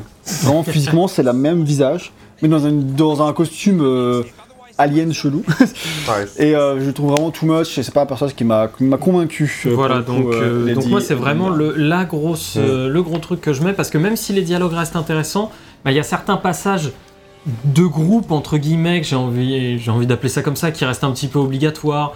Genre le truc, euh, oh là là, euh, vous allez un petit peu vous engueuler, oh là là, vous allez un petit peu, tu vois, des, des choses qui sont euh, presque trop attendues. Ouais. Et, euh, et qui du coup, ben, euh, quand tu les fais, t'es en mode oui, bon, ben, c'est classique, fallait le faire. quoi. J'avais, j'avais un autre euh, ventre mou aussi, mais bien plus tard, que je, pour, pas- que je pourrais pas expliciter pour ne pas spoiler. Mais effectivement, je pense que c'est un jeu qui aurait peut-être euh, pu être un peu plus court. Oui, je pense que c'est beaucoup la faute du gameplay, dont on va parler très, plus que la faute du scénario en fait finalement. Tout à fait. Mais c'est vrai qu'en fait, tu arrives à la moitié du jeu et t'as quasiment eu le, le plus gros des, euh, Bah, des- du gameplay. des ouais, du gameplay certes, mais même dans l'histoire et l'intrigue, euh, au bout de 10 heures, tu l'as quand même. euh, Ouais. Enfin, ouais, c'est pas forcément 10 heures, un peu plus, même, euh, je veux dire 13, 14, de 15 heures vers là. T'arrives au, au stade du jeu où t'as quasiment euh, tout compris à l'histoire et il faut juste résoudre les problèmes maintenant. Et résoudre les problèmes, il reste 4-5 heures de jeu. Et du coup, euh, c'est là en fait où il y a moins d'intérêt narratif quoi. Alors t'en auras quand même à la fin, t'auras quand même plein de moments narratifs hyper forts, hyper intéressants qui Avec valent de vraiment le très coup. belles scènes. euh, Franchement, oui. Et euh, donc voilà, c'est pas genre le dernier tiers ou le dernier quart est, est mauvais, c'est pas du tout la question. Et même il y a plein de choses qui sont très très bien. C'est juste qu'effectivement, euh, ça va aussi avec le gameplay, mais du coup, le- le- il y a moins de choses à, intéressantes à proposer dans, la, dans le dernier quart. Je suis, d'accord avec Ouais. ça. Et euh, les résolutions sont parfois un peu faciles, mais on s'en fout. C'est pas- C'est pas très grave. D'ailleurs, beaucoup de choses dans le jeu, c'est attention, c'est magique. Oui. Euh, mais c'est des facilités euh, qui me dérangent pas. Ouais. Surtout au niveau des grands méchants, tu vois. Où euh, ça va quand même très très vite euh, leur, leur business. ça, marche, Ouais. ça marche très bien, très bien, très vite. hein. Ouais, Mais, ouais. euh, mais bon, c'est pas très grave parce que ça sert le, le propos et le, le sentiment d'urgence. Donc moi, ça me dérange pas. en tout cas. Ouais, donc au final, moi j'ai- vraiment apprécié le jeu parce que je l'attendais pas aussi bon, en fait, j'ai envie de dire, à ce, à ce niveau-là, quoi. Je l'attendais vraiment pas euh, aussi. Bon, déjà très généreux. Mhm. Mais ouais, je l'attendais pas aussi bon. Donc euh, ça a été une vraie bonne surprise, euh, ce Gardien de la Galaxie pour. euh, Pour le scénario. Mais par contre, le, le gameplay, Bah parlons-en parce parlons-en que bon du, voilà quoi. du gameplay, du gameplay, du gameplay. Tout- Personne n'est parfait et les gardiens de la galaxie n'est pas non plus. Exactement, Ça. bah du coup, euh, on l'a dit pour parler un peu des bases avant de lui tirer dessus, euh, c'est un jeu solo, hein, euh, alors qu'on aurait pu envisager éventuellement un jeu multijoueur, mais non, c'est un jeu solo. Ils avaient expérimenté, côté développement, une approche un peu plus multijoueur avant de revenir sur leur pas pour proposer une vraie expérience solo à la place, et ils qualifient leur euh, système de jeu de solo team play, c'est-à-dire que tu vas jouer en équipe, mais tout seul. Tout seul. Ce qui est aussi le cas, euh, pour citer. euh, alors, eux, ils citent des sports, euh, ils sont inspirés de sports euh, Ouais. d'équipe, quoi, ou, euh, ou d'autres euh, pour le design du jeu. Par exemple, le football, t'es défenseur, tu restes à l'arrière, mais euh, par, parfois, tu, euh, tu peux bouger. Enfin, Oui, bah, en fait, sur les corners, par exemple, t'avances au milieu de terrain, tu vois. Donc, en fait, la- le, le vrai truc là-dessus, c'est de dire, bah, le rôle de Peter Quill, c'est d'être celui qui va tirer sur les ennemis d'un peu plus loin et celui qui va dominer le combat. Alors, Ah, que, le, alors que le rôle d'autres personnages, tu vois, le rôle de, de Drax, ça va être vraiment de foncer euh, au début. euh, Première ligne. voilà, c'est ça, c'est le pro- c'est lui qui va euh, mener la charge, etc. Donc en fait, il voulait que ça se ressente un petit peu aussi. Il voulait que les caractères de des personnages se ressentent à travers le gameplay. Donc tu vois, quand Drax il fonce tête baissée, c'est aussi parce que bah, l'honneur de sa race lui oblige, Ouais. l'oblige à dire, peuple, ouais. voilà, euh, à dire go, on y va et euh, de toute façon ça va bien se passer parce qu'on est bon en combat euh, dans mon peuple. Donc c'était c'était toutes ces questions-là et je trouvais ça intéressant le, le truc de dire bah, oui, tu peux pas tout faire en tant que Star-Lord. Tu peux pas tout faire, donc concentre-toi sur tirer sur les ennemis, mais aussi un petit peu voir le combat de loin, Mhm. Et donc d'utiliser tes alliés au fur et à mesure, comme on voit le faire depuis tout à l'heure avec une, roue de sélection, euh, pour utiliser des attaques spéciales, etc. Ça. Donc c'est ça, c'est là ça se joue le côté team play, c'est qu'en fait tu joues Peter qui du coup est armé seulement ses, ses deux pistolets euh, emblématiques et euh, il va tirer comme ça de loin sur les, sur les, adversaires. Avec une jauge qui se recharge comme ça, où tu as cette fameux rechargement qui vient tout droit issu de Gears of War, qui est l'élément clé du gameplay de Gears, hein, où euh, il faut que, tu, tout, que tout fonctionne dans la, dans la manière dont tu recharges. Si tu recharges au bon moment, euh, tu, euh, ça te fait un boost de dégâts et en plus euh, tu, Tu recharges recharges plus vite. immédiatement et du Tu, coup tu, euh, dire, tu- tu recharges pas, c'est une, surchauffe. Quoi, Ouais, c'est- Ouais, un, gros blast. Dans, dans, dans Dans les gardiens de la galaxie. Ouais, Après, dans Gears petit of War, je sais pas. Oui, oui, dans, dans, dans Gear, c'est vraiment une recharge, mais là, c'est justifié par le fait- côté rechargé où tu vas attendre normalement que ça, euh, ça arrête de. Déchauffe. Ça refroidisse, quoi. Et c'est le mot. C'est le mot, c'est mieux que d'échauffer. Bon, déchauffer, c'est pas mal aussi. C'est pas mal, ouais. ça marche. Mais j'en ai pas un autre, quoi. c'est un choix. Et euh, voilà, et sinon, bah, par ça, le- tu vas devoir effectivement bah, donner des injonctions à ton équipe. Alors, ils sont, si tu en donnes pas, ils vont quand même se battre. Hein. Ils vont pas faire le- leur stack spécial parce qu'ils comptent un peu sur toi pour les, pour les diriger, pour leur dire euh, là c'est le moment pour faire ci, pour faire ça. Alors, ça se manifeste de deux manières différentes. Un, tu as effectivement l'utilisation de la roue où tu vas utiliser L1 pour ouvrir la roue de personnage. Euh, D'ailleurs, là il faut le faire avec route. Ouais, c'est ça, j'essaye. Et, euh, et voilà, donc du coup, tu, tu appuies sur L1 pour ouvrir la roue de personnage, tu choisis le personnage que tu veux en appuyant sur sa touche, et après tu appuies sur la touche de son, euh, de son attaque particulière. Au début, tu n'en as qu'une, à la fin, tu en auras 4 par personnage, qui fait quand même 16 attaques euh, spéciales en tout. Et euh, en plus de ça, tu as aussi tes attaques spéciaux, spéciales à toi. Alors là, c'est un bordel de mapping de touches, c'est l'horreur Ah ouais, ça faut absolue. appuyer sur euh, L- L3 en même temps. Tu appuies sur L1, ensuite sur R- L3, et après sur euh, carré, triangle, Non, pour toi, tu peux juste appuyer sur euh, L3 Ah ouais euh, et, et choisir. Ah ouais, ça Mais c'est, ça reste quand même une galère parce que quand t'es en combat, en fait, tu penses pas à tes propres actions. Oui, c'est ça. C'est- en fait, c'est un vrai truc, ça, où je me souviens effectivement où j'étais face, euh, face à ça et je fais, mais attends, mais qu'est-ce que tu veux véritablement que je fasse? Je suis déjà en train de gérer quatre personnages, puis tu veux que je gère mes attaques spéciales. J'y pensais très très peu à mes attaques. C'est vrai que c'est un peu too much, ça sert un peu pas à grand chose du coup. Parce qu'en plus, Peter il a ses attaques spéciales à lui, mais il a aussi différents types d'attaques spéciales pour son euh, blaster, on va appeler ça comme ça. Mhm. C'est un pistolet euh, Donc là, on l'a vu, c'est le blaster de glace. euh, Éner- bon, énergie. hein. non, euh, en- élémentaire, voilà. c'est ça le pistolet élémentaire, ce qui gère les éléments. Donc là, tu as obtenu l'attaque de glace. Après, tu auras une attaque électrique, une attaque de feu, etc. qui vont servir pour les ennemis, etc. Et pour les énigmes aussi. Donc en fait, t'as déjà beaucoup de choses à penser. Ouais, t'as déjà beaucoup de choses. Rajouter les attaques spéciales de Peter en plus, ça, c'est lourd quoi. C'est lourd. comme tu dis, le Lourd. mapping de touches. Et pas. aide pas, clairement pas. Et euh, du coup, euh, tu dois un peu gérer toute ton équipe comme ça. Ça fait des combats qui sont euh, globalement bah, pas, pas, pas passionnants, quoi. Ah ouais, c'est. Je trouve tout que dit. en fait, euh, surtout au début du jeu, où euh, bah, t'es quand même vachement limité avec tes blasters, avec tes trucs, avec tes machins, tu tournes très très vite en rond. Pas beaucoup Ouais. euh, vers la fin, j'ai commencé à vraiment m'amuser, si tu veux, où tu balances des attaques spéciales, parce qu'en plus, on l'a pas expliqué, mais il y a un système d'étourdissement, il y a un système où tu vas faire des dégâts en AOE, il y a un système où tu vas viser un petit peu plus un ennemi et lui faire des dégâts monstrueux. Donc en fait, t'essayes potentiellement de gérer la foule, ou si t'as un ennemi que t'aimes vraiment pas, tu vas plus le viser lui. T'as aussi des, attaques un peu plus, euh, on va dire, euh, de décor euh, Ouais. dans, les, dans, les, dans les décors, quoi. Parce que, du coup, je sais pas s'il y a un bidon explosif, admettons, pour dire un truc classique. Bah, tu peux euh, appuyer sur triangle dessus, et là, soit roquette, va envoyer une roquette dessus. Et euh, du coup, ça va exploser la le, le truc. Soit, si t'as un truc qui pend plafond, Gamora, elle peut, le, elle peut le couper, ça va tomber sur les ennemis, si t'en as qui sont juste en dessous. Mm. Donc, t'as des petits trucs en plus comme ça qui sont euh, un peu plus liés au, au décor. Donc, t'as pas mal de trucs comme ça à gérer et à, et à regarder. Mais je suis d'accord avec toi, au début du jeu, c'est pas passionnant du tout parce que t'es très très limité en termes d'attaque. Et tu tournes vite en rond et en plus les ennemis du début de jeu sont vraiment pas intéressants. Et après, au milieu du jeu, tu commences à avoir de plus en plus d'attaques, euh, les ennemis sont vachement plus intéressants, il faut être un peu plus stratégique Mm. euh, au fur et à mesure, donc ça c'est pas mal. Là, c'est là que le gameplay devient, j'ai envie de dire, euh, sympatoche, Ouais. pas ennuyant quoi. C'est qui est Oui, déjà euh, pas mal. Et après, à la fin, je suis d'accord aussi pour dire que c'est vachement plus intéressant dans le dernier quart, mais par contre, t'en as marre. Oui, en Et fait. le problème, c'est ça en fait. Et c'est que t'as fait le tour des ennemis et de tout ce que tu peux faire un petit peu potentiellement à ce moment-là aussi. T'as des combats qui sont vraiment interminables en vrai. hein. Ouais, je- c'est je- clair. je- J'ai des mauvais souvenirs euh, à cause de ça. Et c'est marrant parce qu'on a, on a parlé un peu euh, tous les deux, euh, Yann je sais plus, mais j'ai aussi parlé avec euh, Thomas, un ami à nous, et, euh, et en fait je disais, mais le boss de fin il m'a saoulé, le interminable, sa, Interminable sa, Ah barre de vie. hein. Et Ah puis non, d'un- alors je l'ai fumé, étrangement, j'ai pas compris, je l'ai fumé. Je l'ai Ah, fumé, mais genre, je pense que j'ai peut-être eu un bug ou genre à un moment j'ai vraiment fait un truc et. Ah, pouf, ça, euh, c'est je crois que celui-là où on ne doit pas battre en solo. On de mon côté, coller- de mon ouais. côté, donc du coup je dirais. Ouais, allez, on, on, tentons celui-là, j'ai jamais compris cette merde, Gag euh, apparemment est bon donc je vais le suivre. Moi je sais pas bon. revoir, là, j'ai j'ai pas eu le temps de tout, tout bien regarder donc euh, on va voir si ça marche. On va vous expliquer euh, ce que c'est immédiatement. Donc là, ce qui se passe, c'est une séquence où on parle à nos poteaux. Euh, ils viennent nous voir. En fait, c'est l'attaque spéciale. T'appuies sur L1 et R1 pour déclencher ton ultimate. En gros, euh, ça. que t'as dans les combats. C'est une chose qui se remplit au fur et à mesure que tu butes des ennemis.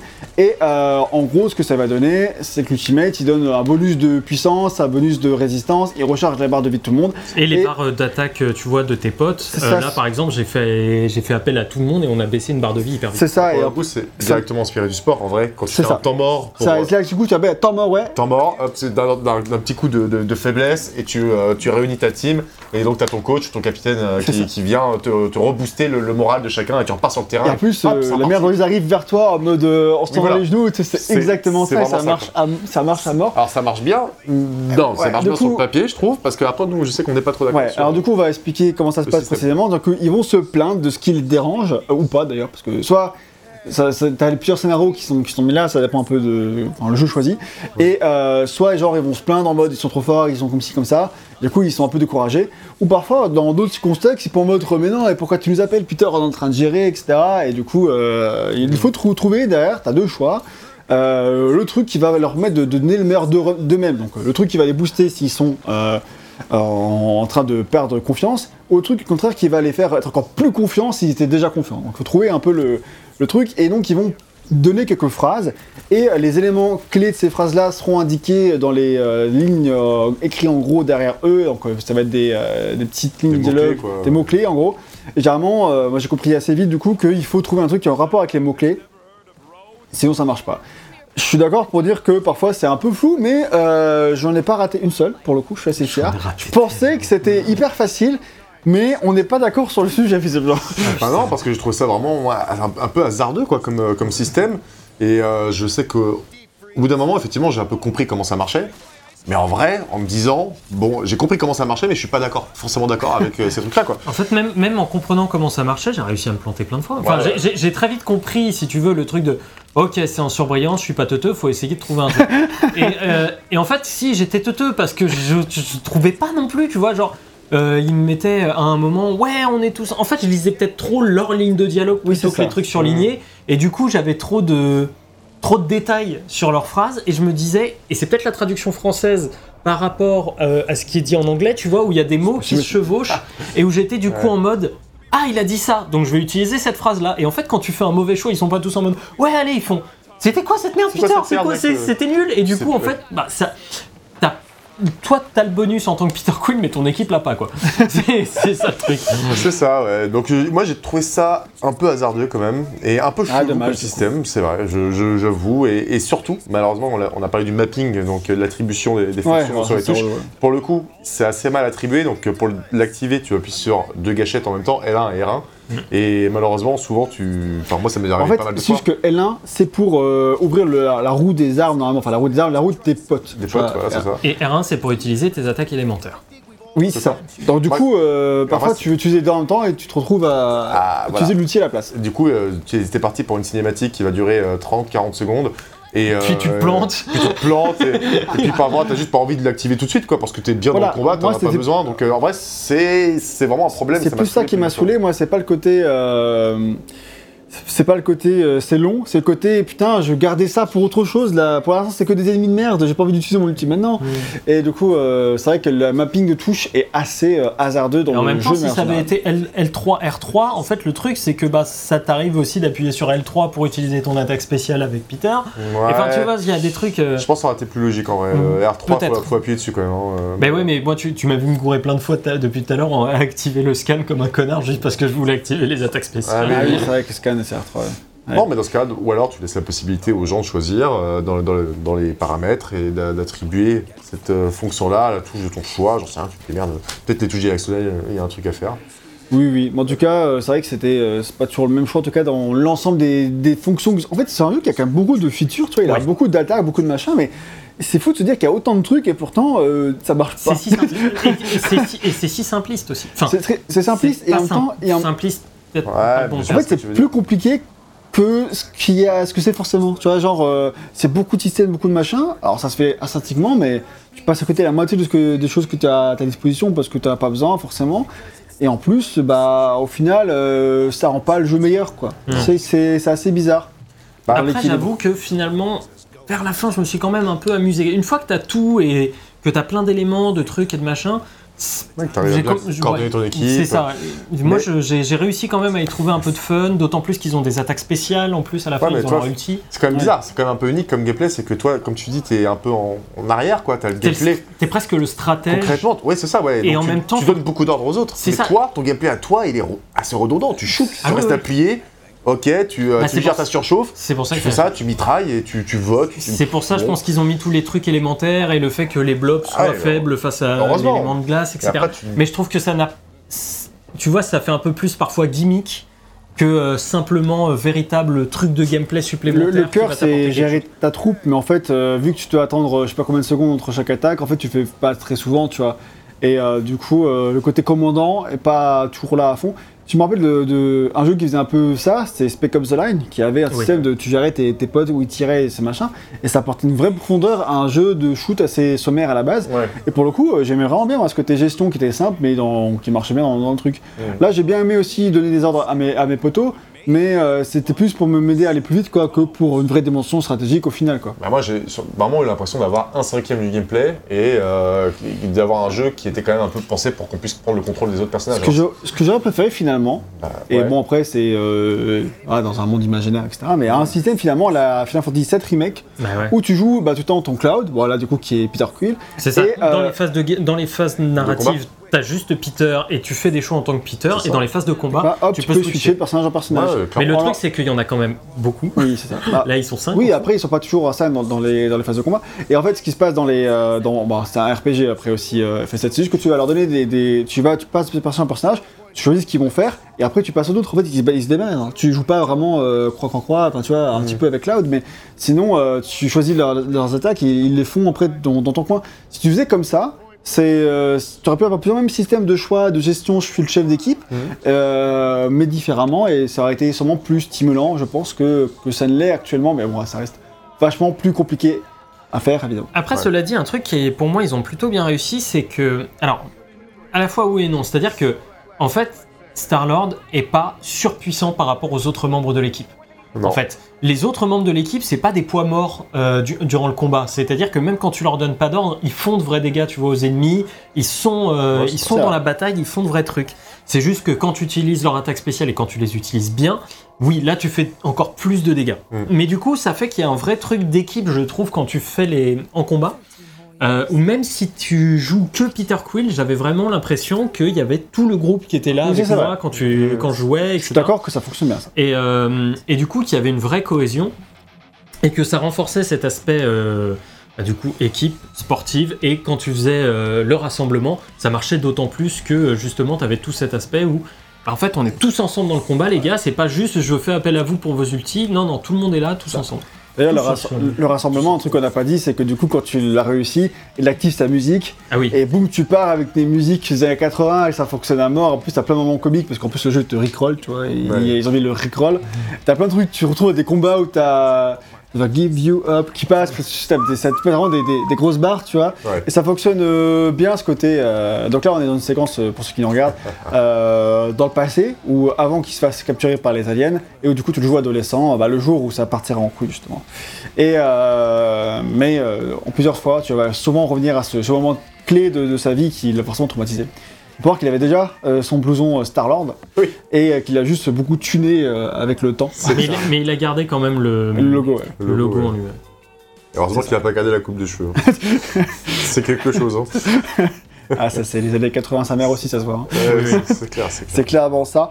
Euh, sinon, ce qu'on peut encore dire sur les combats, euh, le gameplay de manière générale, il va beaucoup abuser, je trouve, euh, de systèmes de glissade dans le level design. Le level design qui n'est d'ailleurs pas très très inspiré. Non, surtout Euh, pas dans les combats. euh, Dans les combats, le level design, pas trop. Mais je veux dire, mais même, général, même dans l'exploration, t'as beaucoup de, de, euh, de chemins détournés pour aller choper des trucs. Oui, mais c'est chemin devant et chemin à gauche. C'est ça. Alors, t'en as quelques-uns qui sont vachement plus cachés, mais c'est pas pour grand chose. Et euh, en fait, sur le jeu, tu vas ramasser une tonne de trucs, une tonne de collectibles, souvent beaucoup de. Genre, on va dire que c'est des trucs pour construire, en gros. euh, Et tu vas pouvoir, avec ça, acheter des attaques pour euh, tes armes euh, au- à l'atelier de, de roquettes. Et euh, en fait, tu, j'ai, moi, j'avais acheté tout acheté. Même pas aux trois quarts du jeu. Ouais, C'est-à-dire non, que le reste du jeu, t'as encore, Ouais. tu ramasses plein de trucs et te servent juste plus à rien. Donc là, c'est assez mal équilibré. Et à part ça, tu vas. euh, Débloquer des attaques spéciales aussi de tes personnages grâce aux points que tu vas récupérer à la En- fin des combats. Exactement. Et là aussi, tu les as achètes tous bien avant la fin. Du Ouais. coup, tu te retrouves euh, euh, assez déséquilibré, comme si le jeu était plus long que ce qu'il avait. Ou alors, en tout cas, il veut être permissif. Et c'est ça tout à son honneur, en tout cas. Et euh, dans le level design, tu vas aussi pouvoir trouver bah, des euh, tenues secrètes pour les personnages, qui est toujours cool. Ça, Très cool, hein, en vrai, parce qu'il y a des tenues qui sont super classe. Il y a des tenues Ouais. très classes. Alors moi, genre, j'aurais j'aurais pas trouvé tant que ça qui m'ont plu. Ça m'a un peu Ah, frustré. et du coup, euh, j'ai changé un peu les tenues de, de Gamora, qui elle a des tenues super stylées pour le coup. euh, bah, blanc, vraiment, je trouve. T'as même les, les tenues euh, des films. des films, Ouais, des Gardiens de la Galaxie. Après, en vrai, je, bon, euh, je trouve pas forcément iconique les tenues des films. Oui, c'est ça. Parce que ce qui est vraiment iconique dans les films, c'est la gueule des acteurs. en fait. Donc, euh, tu n'as pas ça dans, dans le jeu, mais, euh, mais t'as vraiment des costumes qui sont cool et qui sont euh, tous inspirés, je crois, des comics. Ouais. Peut-être des créations originales, j'en suis pas sûr. Tu mais, as quelques créations originales ouais. où ils ont fait appel à des dessinateurs de comics, etc. Ah, bon, enfin, t'as vraiment des petits partenariats stylés, quoi. Donc ça, Ouais. c'est bien. Il y a aussi, il y a marqué, quand c'est des créations vraiment d'eux, il y a marqué modèle créé par Eidos pour le jeu Gardiens de la Galaxie, tu vois. Donc c'est marrant. Enfin, il langue vraiment dans, dans le lore un peu mythique de tout. Mais, mais va, d'ailleurs, cool, ouais. quand tu parles des costumes, etc., enfin, moi je trouve que. J'empiète un peu, hein, mais il Ouais, y a- ouais. il y, a une vraie réussite au niveau du car design Ouais, euh, des personnages. Tu disais Gamora, mais moi j'aime énormément son armure. Je Ah, trouve qu'elle est super stylée en, euh, en armure. euh, tu sens l'armure de fibre utilisée pour le combat, mais Ouais. aussi pour être suffisamment souple, etc. Drax, ses tatouages, ils pètent la classe. En plus, t'as vraiment, tu sais, des, euh. des, des nervures qui Ouais. ressortent énormément et qui sont pas naturelles et qui t'apparaissent comme étant pas du tout naturelles. Et pareil, l'armure de, l'armure de bois de, de Groot, etc. Leur Rocket, ils changent pas Rocket, il y a un truc qui change, c'est que maintenant son arme, elle est vraiment liée à un truc qui est dans son dos, ce qui n'est Oui. pas le cas dans le film. Et ça m'a surpris. Du coup, c'est vraiment relié à son, à son dos, parce que Rocket en fait est un robot. c'est pas un raton laveur, c'est un truc qui a été assemblé, c'est une créature. Euh... Un robot, t'as dit?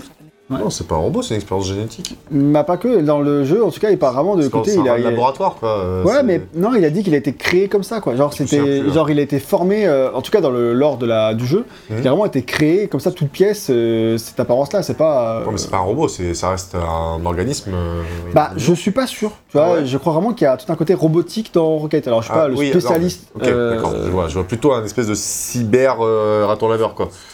Euh, on va dire qu'il a été modifié avec des pieds, des composants électroniques, mais ça Mais reste. ce que à la j'ai base, comp- c'était quand même une. Mais ce que j'ai compris, alors je suis pas sûr, hein, euh, que c'est pas un raton laveur à la base. Ils l'ont Ah, mis ouais. transformé comme ça. C'était Ratchet. Je connais pas, je connais pas assez le lore. Et du coup, ça l'énerve vraiment beaucoup quand on la traite de, de raton. Justement. Ouais, ça, je que- sais qu'il faut surtout pas l'appeler comme ça. Le petit lapin, peut-être. Le petit lapin. comme ça, tu perds, un- tu perds une main. Ah, mais d'ailleurs, on, on peut en parler, mais aussi, enfin, rapidement, parce que ça aide à la narration, mais au niveau des expressions faciales, revoir le jeu là, je me dis que c'était quand même quali, quoi, tu vois. Ouais, c'est euh, vrai. Et, et c'était déjà un travail qui avait été entamé avec les Deus Ex et surtout avec euh, Shadow of the Tomb Raider. J'ai un bon souvenir aussi de, je sais pas, du visage de Lara et tout, qui était, Ouais. qui, qui était assez expressif. Et là, ils l'ont bien bossé et, euh, et franchement, ça le fait bien, ça participe bien aux émotions et à l'incarnation des personnages et donc à la narration. Si vous avez Qui- pas compris, c'est le point fort. C'est le point fort du jeu, c'est clair. Euh, mais du coup, ouais, moi j'étais assez déçu pour revenir un peu sur ce qu'on disait. Voilà, On a parlé collectif, etc. Mais je parlais du level design, je me suis un petit peu égaré. Ouais. Euh, ouais, ça arrive. hein. Et donc, euh, donc ouais, bah, level design, moi j'ai trouvé euh, assez pauvre, je vais dire. Oui. Le truc qui m'a dérangé, en fait, c'est qu'il y a plein de fois où en fait je sais quoi faire et j'arrivais pas à le faire. Parce qu'en fait, genre, je vois très bien que pour passer, pour franchir ce précipice, Drac il doit casser le, le rocher de pierre qui euh, bloque l'endroit où je dois sauter. Et genre en mode, donc je le sélectionne et dit, euh, oui, je peux faire ça. Je peux lancer Ah ce oui. rocher, Peter. Mais où? Je dis, mais, mais là, connard, oh, juste en face, fais-le. Et en fait, non, il Tu faut pas oublier de action. scanner d'abord. Il Ah faut oui. que tu mettes Ah, tes lunettes et que tu Ah. scannes le truc et que tu appuies sur l'input et là ils disent ah oui, il y a un rocher ici. Ah bah oui, ça fait 10 minutes que je tourne en rond et que je le vois quand même, putain. Et là, du coup, seulement à partir de ce moment-là, quand tu vas dire fais ton attaque, il dit bah oui, tu l'as scanné, mais non, je sais, t'inquiète. Et du Tu coup, il y à a. ce niveau-là, le jeu a pas trop de backseat, mais il a des conneries du genre en fait, qui Ah. contrebalancent en fait le backseat que normalement. Franchement, tu je me- c'est vrai que ça m'est arrivé de, enfin, de bloquer pour un truc, je, je- je sais ce qu'il faut faire, j'arrive pas à le faire. Et du coup, je disais, mais j'aimerais bien qu'il me dise la réponse hein, pour le coup, pour une fois là, parce que. Je sais que j'ai été chercher sur le net moi une fois Ah ouais euh, et je vois un mec, je le vois scanner et Drax il fait OK d'accord et j'ai vraiment j'ai eu un flash là et j'étais en mode putain t'es pas sérieux. Il faut scanner. Mais là, euh, en fait, je crois que peut-être en fait pendant quelques temps dans le jeu, t'as bon, pas besoin de scanner pour, pour les énigmes. Du coup, j'ai eu le temps d'oublier que tu, tu devais le faire. Et du coup, j'espère que c'est ça. Et euh, du coup, euh, je me suis laissé euh, prendre par surprise et oublier et être coincé à un endroit bête parce que j'avais oublié qu'il fallait le faire. Quoi. Et en même temps, je trouve pas ça hyper intuitif de devoir scanner un truc évident que tu as sous les yeux pour pouvoir faire une action qui est évidente. Tu vois. Donc, Oui, c'est, oui. Donc ça, C'est le, le truc du scanner là comme ça, ils en surabusent un petit Après, peu. ouais, mais en fait, je, je trouve pas la vision très belle et du coup, j'utilisais ah non, elle pas. est dégueulasse. Hein. Je l'utilisais pas. Par contre, elle est utile pour trouver les, les petits chemins secrets qui vont me permettre de trouver les, euh, les secrets, les costumes et tout. Donc, c'est quand même pratique en bonus, mais que ce soit obligatoire pour des, des résolutions d'énigmes simples, euh, ça m'embête. Ouais. Voilà.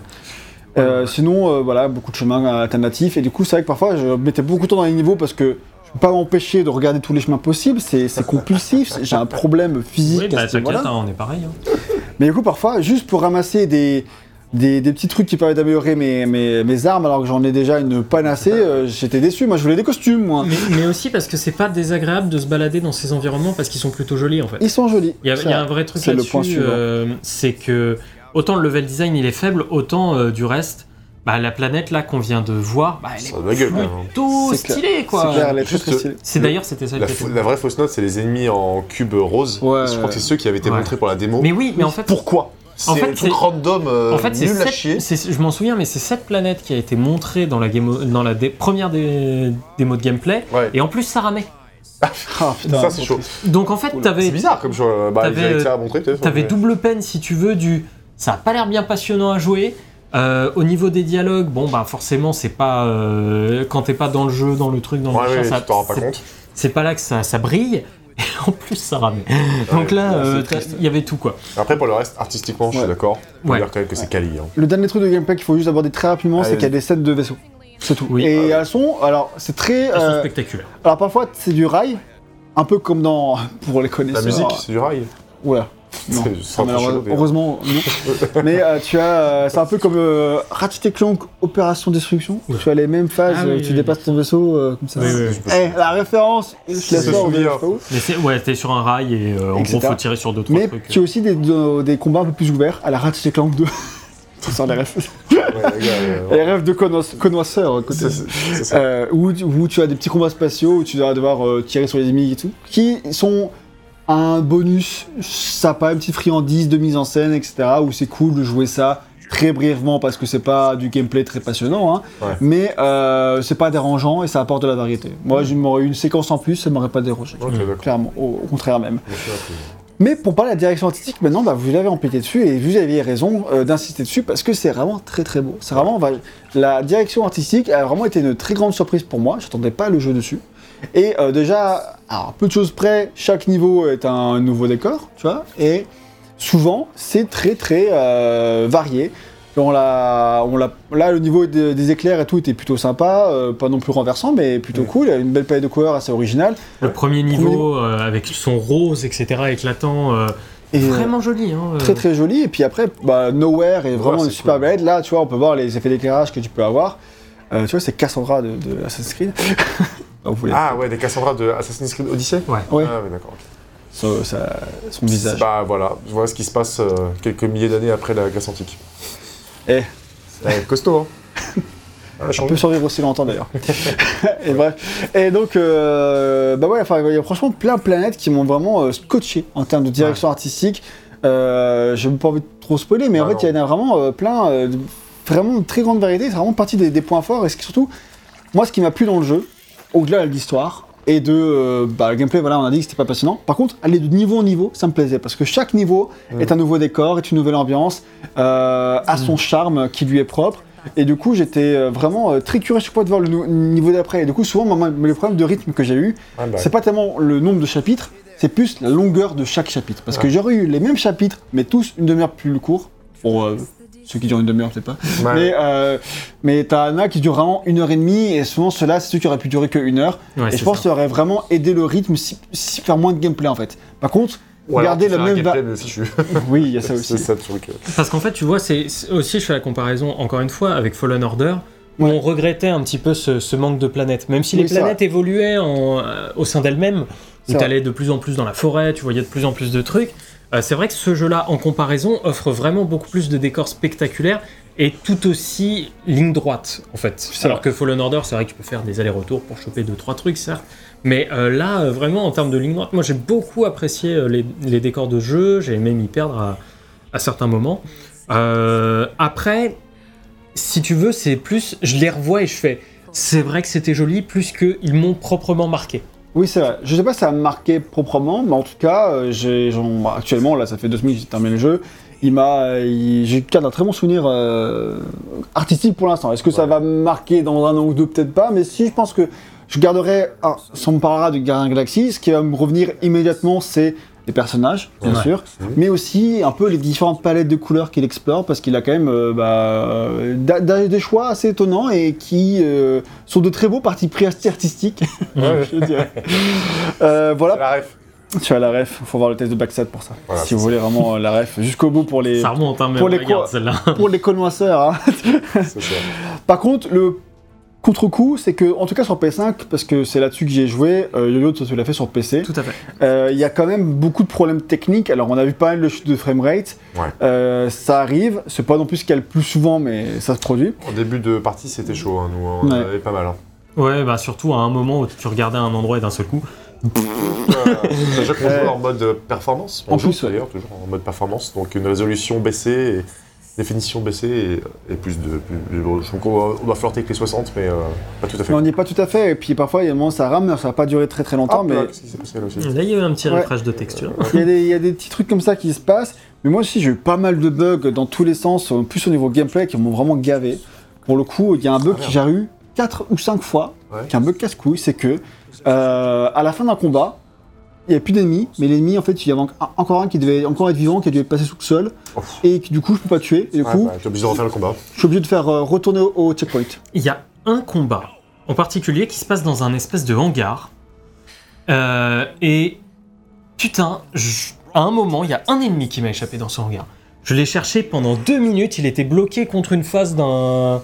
Il était bloqué de l'autre côté d'un truc où je regardais pas forcément. Ouais. Et tu. Enfin, j'étais en mode putain, là vraiment, c'est le genre de truc où ça me saoule. Mais euh, ouais, moi, une fois, j'ai carrément vu le- l'ennemi tomber dans le sol, donc là, c'est bon, Monique. Et du coup, je me dis, bon, bah, c'est pas grave, il meurt. Mais non, du coup, il meurt pas, tu dois recharger le checkpoint. Et l'autre fois, je l'ai pas vu, je sais pas où il est passé l'ennemi, mais souvent, t'as un petit précipice, alors je me dis, il a dû tomber, pas mourir. Et euh, du coup, c'est relou. Et une fois, ça m'est arrivé, je te jure, euh, sur une phase, et ensuite, à la suivante. Et là, là, j'étais genre, mais franchement. euh, Je crois que ça aussi. relou Ouais, quoi parce que du coup t'as- déjà c'est pas passionnant et en plus les combats peuvent être un petit peu difficiles à la fin où t'as Mm. beaucoup de gens qui ont des boucliers et tout ça devient un peu plus rébarbatif Du coup, quand ça arrive sur euh, une arène et ensuite l'arène d'après euh, euh, j'ai envie de balancer ma manette quoi mais laissez-moi tranquille déjà que c'est pas passionnant j'ai pas envie de recommencer Mm. toutes les toutes vos arènes heureusement après pendant 4-5 heures il m'a laissé tranquille avant que ça revienne mais euh, ça ça le genre de bug et j'ai trouvé quand même ça fait longtemps que je m'étais pas dit- je m'étais pas dit ça, c'était que j'ai eu le grand sentiment d'avoir un jeu qui manquait de finition. Il, il, il. Il y a beaucoup de bugs. Mm. Euh, divers et variés, pas forcément des bugs très graves, euh, ça n'a pas frisé ta sauvegarde, j'en sais rien. Mais euh, C'est d'autant plus chiant que tu y as joué un an et demi après la sortie du jeu et que ça n'a pas été patché quoi. ah bah oui, en même temps, je voyais pas qu'il, je les voyais pas faire du suivi. Bah, Euh, tu peux faire au moins une ou deux mises à jour. Un peu, je pense, oui. Délivrer dans les mois après, quoi, tu vois. oui. Bah après, ça va aussi dépendre de ton éditeur derrière et du nombre de ventes que tu as fait et s'il t'accorde ce temps-là euh, et tes ressources pour que tu puisses le faire. Et dès qu'ils l'ont sorti, Square Enix l'a quand même très vite mis sous le tapis, l'a très vite ça, ouais. bradé, etc. Donc je pense que, tu vois, c'était... Déjà, je pense que Square Enix croyait pas vraiment dans ce projet. Si, si, on, si on devait être tout à fait honnête, je pense bah, qu'ils y croyaient à moins. cause du beat de Avengers. Tout à fait. Mais euh, Sans dire quel bourbier on s'est mis avec les super-héros. là, euh, c'est- Ça va revendre toutes ces conneries, allez. Allez, hop, c'est bon, c'est fini. ça dégage. Ouais, c'est ça. Donc il y, a- y a ça, je pense qu'ils y croyaient pas énormément, qu'il n'y a pas eu un budget non plus euh, faramineux pour, euh, pour ce jeu, euh, que ça tient surtout au talent des équipes. Et, euh, et à leur savoir-faire évidemment. Et que ouais, du coup, par la suite, ben, tu vois, t'aurais pu avoir des DLC sur ce jeu. T'aurais pu avoir des DLC narratifs, une petite aventure euh, ou Mhm. deux sur une planète, etc. Ouais. Et pour moi, ça aurait pas été déconnant vu que c'est aussi une manière de rentabiliser le jeu par la suite Oui. que de faire ça maintenant. Mhm. Mais euh, bon, euh, non, ils sont restés véritablement là-dessus. Donc, je sais pas, je pense que Square, ils croyaient pas vraiment et ils étaient en plus en pleine période où, vas-y, on démultiplie le nombre de projets et le nombre de jeux qu'on va sortir cette année-là dans le but d'avoir peut-être un hit qui va rentabiliser aussi tous les autres. Mm. Mais le problème, c'est qu'on sait que voilà, le jeu se vend plutôt bien et que mine de rien, il se rentabilise pas. Peut-être parce qu'ils mettent un pognon faramineux euh, dans une campagne de communication et que ils savent peut-être pas gérer leur pognon aussi Square Enix. Hein, je veux dire, bon, on verra Ouais. parce que de toute façon ils viennent de changer de directeur. Donc oui, ça euh, c'est sûr, euh, on verra bien ce que ça va y donne avoir pour une nouvelle, euh, voilà, une nouvelle façon de faire. de Square. Pardon. Bon, alors, Fair and Square. Euh, donc maintenant, on peut parler de la musique. Oui. Une autre grande composante, parce qu'en fait, il y a plusieurs OST dans ce jeu. La première, donc celle qui est orchestrale, est composée par un grand compositeur, qui est Richard Jacques, compositeur qui est très connu et qui a bossé comme euh, arrangeur et compositeur aussi hein, sur énormément, putain, Énormément. énormément de jeux comme Jet Set Radio, Sonic Air, Mass Effect ou Little Big Planet 2, et aussi 007 Bloodstone, je le connais pour ça Yes. qui est pas la meilleure OST de James Bond aussi je dois l'avouer mais malgré tout euh, plutôt ok et, euh, et bah Richard Jacques il a été approché pour bosser sur le jeu euh, depuis 2017 quand même C'est un Canadien ou c'est un Français c'est un Canadien c'est Richard Jacques. Richard Jacques ça, en, fait. Il- en fait, il est juste américain. Mais Richard Jacques. euh, non c'est écrit vraiment comme Jacques le prénom français c'est pas Jack tu vois Ouais, ouais, euh, euh, comme Jacques Chirac quoi par exemple. Richard Jacques Chirac non c'est pas C'est peut-être son cousin. On sait pas. Ouais, Donc, du coup, euh, voilà donc euh, l'OST euh, j'ai écouté l'album elle est plutôt cool en vrai Euh, Je l'ai pas, je l'ai pas écouté, j'en ai rien retenu, je vous avoue. C'est une, alors, une OST qui a de grands thèmes de super-héros classiques, mais qui fonctionne bien, surtout qu'il te porte dans le gameplay. Donc là, quand tu joues, ça marche bien pour les séquences de combat, etc. La musique un peu orchestration super-héroïque fonctionne bien, les thèmes sont pas non plus extrêmement euh, marquants, mais tu en as qui sont euh, très sympas, et l'album, il s'écoute bien comme ça. Alors c'est pas celui qui marquera le plus, mais... Bon, peut-être un petit peu de personnalité, mais c'est aussi le côté euh, Ouais. super-héros qui veut ça. Je trouve que ça reste quand même une bonne OST qui, qui remplit son office et j'ai pris plaisir à écouter. euh, j'ai laissé tourner l'album deux trois fois. ça m'a plu, mais j'en ai pas. C'est vrai que je saurais même pas sortir un morceau un peu iconique. Bah, tout à l'heure, on entend le thème principal, effectivement, je m'en souvenais. Ouais. Mais c'est un thème principal, euh, archétypique des jeux de super-héros. avec C'est très codifié, hein, les, les musiques de jeux de, de super-héros. C'est ça. Et effectivement, comme on disait, c'est dur de faire un truc euh, qui soit naze. Après, ça dénote pas, quoi. Tu vois, c'est t'as une musique de super-héros, ok, avec les, les, les, les traditionnels instruments et puis la mélodie, euh, voilà. oui, et puis surtout, les Gardiens de la Galaxie, Bon. tu luttes aussi contre toutes les musiques de licence. Oui, et, Euh, ça, et là, c'est- la musique de et là, c'est la deuxième OST, on va dire, qui sont effectivement ces musiques de licence. T'as tout un catalogue de musique des années 80 parce que c'est un trait de personnalité de notre ami Star-Lord qui écoute constamment son Walkman des années 80. Ouais. Et donc, tu vas trouver beaucoup de super musique. On, on- donc, on- j'ai dit Rick Roy, mais t'as aussi Joan Jett, Motley Crue, Iron Maiden, Bonnie, Bonnie Tyler, t'en as plein, je vais pas tous les citer. Mm. Mais euh, c'est vraiment une super. OST. Skrillex dans les années 80, il Notamment. était pas né. Peut-être euh, si Ça- dépend quand. Je pense. et, euh, et donc, euh, donc ça c'est chouette, ces musiques tu vas les avoir dans le vaisseau. Là tu as un espèce de radio, tu peux choisir ta musique qui va passer dans le Milano. Mhm. Et aussi quand tu vas réussir ces fameuses séquences de coaching où là après tu les auras dans le gameplay, ce que je disais tout à l'heure, c'est très sympa, ça ajoute un vrai truc en plus. Et notamment quand dans le combat final t'as euh, ce final countdown qui passe, euh, putain, c'est c'est n'importe quoi, mais qu'est-ce Ouais. que c'est Ouais, marrant. surtout quoi. que ce combat final, il est, il était absolument pas nécessaire. Il est un peu complètement con quand il arrive. En même temps, c'est suffisamment drôle aussi euh, dans la Ouais. façon dont ça arrive. Et puis, euh, dans ces jeux-là qui se prennent un peu moins au sérieux, surtout dans cette espèce de, de dernière, dernière envolée, tu peux lui pardonner assez facilement ce truc-là. D'ailleurs, c'est vrai que tu, tu parles vraiment à la toute dernière séquence de, de, de, de- de combat, et en fait, j'avais oublié, c'est un truc qui arrive un peu euh, post-générique, tu vois. Et elle est vraiment. euh, en fait, ça me fait penser, je, je fais un petit parallèle euh, qui n'a rien, c'est pas sa place dans ce partie de vitesse, mais il y a même plein d'idées euh, narratives design, je trouve, dans le jeu qui sont très très très euh, malignes. Mm. Et notamment, là, bah, dans, le, dans le crédit s'affiche pour te raconter des trucs narratifs, il y avait de bonnes idées, et puis aussi, à un moment donné, T'as toute une séquence bah, euh, liée un peu à la mère de, euh, de Star-Lord, sans donner trop de détails, où vraiment tu dois faire des trucs narrativement, et dans le gameplay pour le coup, qui sont vraiment super durs, je trouve, et ils, sont, ils ont beaucoup d'audace. Et ça, c'est un truc que je voulais souligner, mais j'ai oublié de dire plutôt. Euh, Bah, non, mais je suis assez d'accord avec toi dans le sens où il y a, ouais, il y a des trucs. euh, je m'attendais pas à devoir les faire. J'ai fait, ah, ok, c'est couillu comme choix. C'est, ils sont allés au bout du délire à plus d'un moment et euh, bon bah, ça marche plus souvent que ça ne marche pas. Et donc tant mieux pour eux, ça fait un très bon ratio. C'est ça, c'est mieux, c'est mieux dans ce sens-là que dans l'inverse.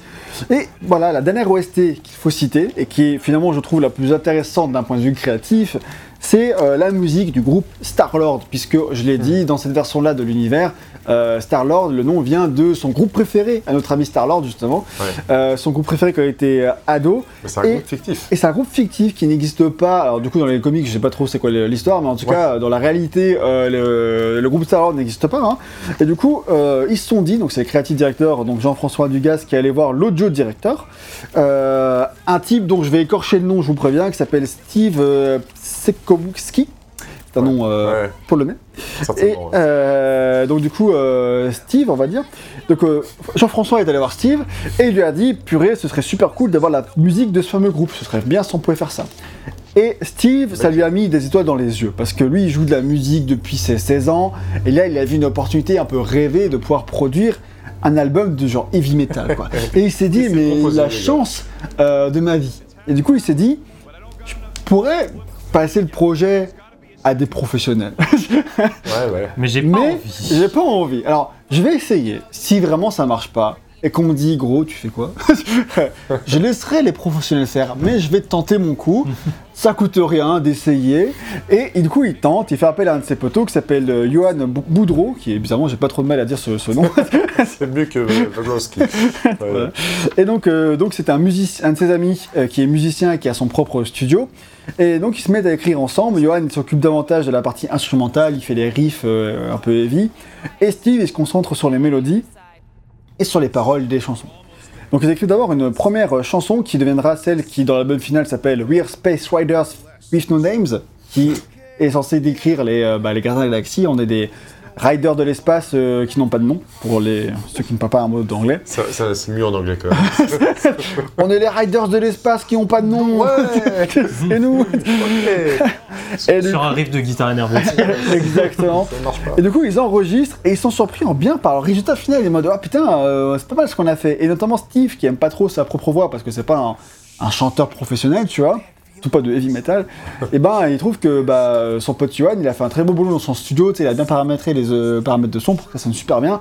Et du coup, euh, ça lui fait une voix qui, était, qui marchait bien, quoi. Donc, oui, était même lui content du- de sa voix. Et donc, voilà.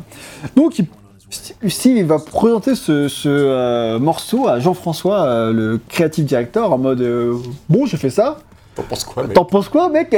C'est ça, genre C'est ok ou c'est pas Est-ce que ma fierté en prend un très gros euh, coup là ou pas quoi Validé ou fédéré Et du coup, euh, Jean-François il écoute, il dit pas trop mal et tout. Et puis du coup, Steve il fait bah ouais, c'est moi qui chante. Et genre il fait genre What? Genre il avait pas du tout reconnu. Et il est tombé des nues en voyant que c'était lui qui chantait. Il avait fait bah alors mon pote, tu vas devoir euh, chanter pendant tout un album parce qu'on on garde ça. hein. C'est hors de question qu'on fasse autrement que comme ça. et du coup, bah validation euh, de l'équipe. Et ils sont partis pour enregistrer 10 chansons euh, de Star-Lord avec l'audio director et son poteau. Franchement, c'est une plutôt belle histoire. C'est plutôt une belle histoire, Ah, je super. trouve, c'est mignon.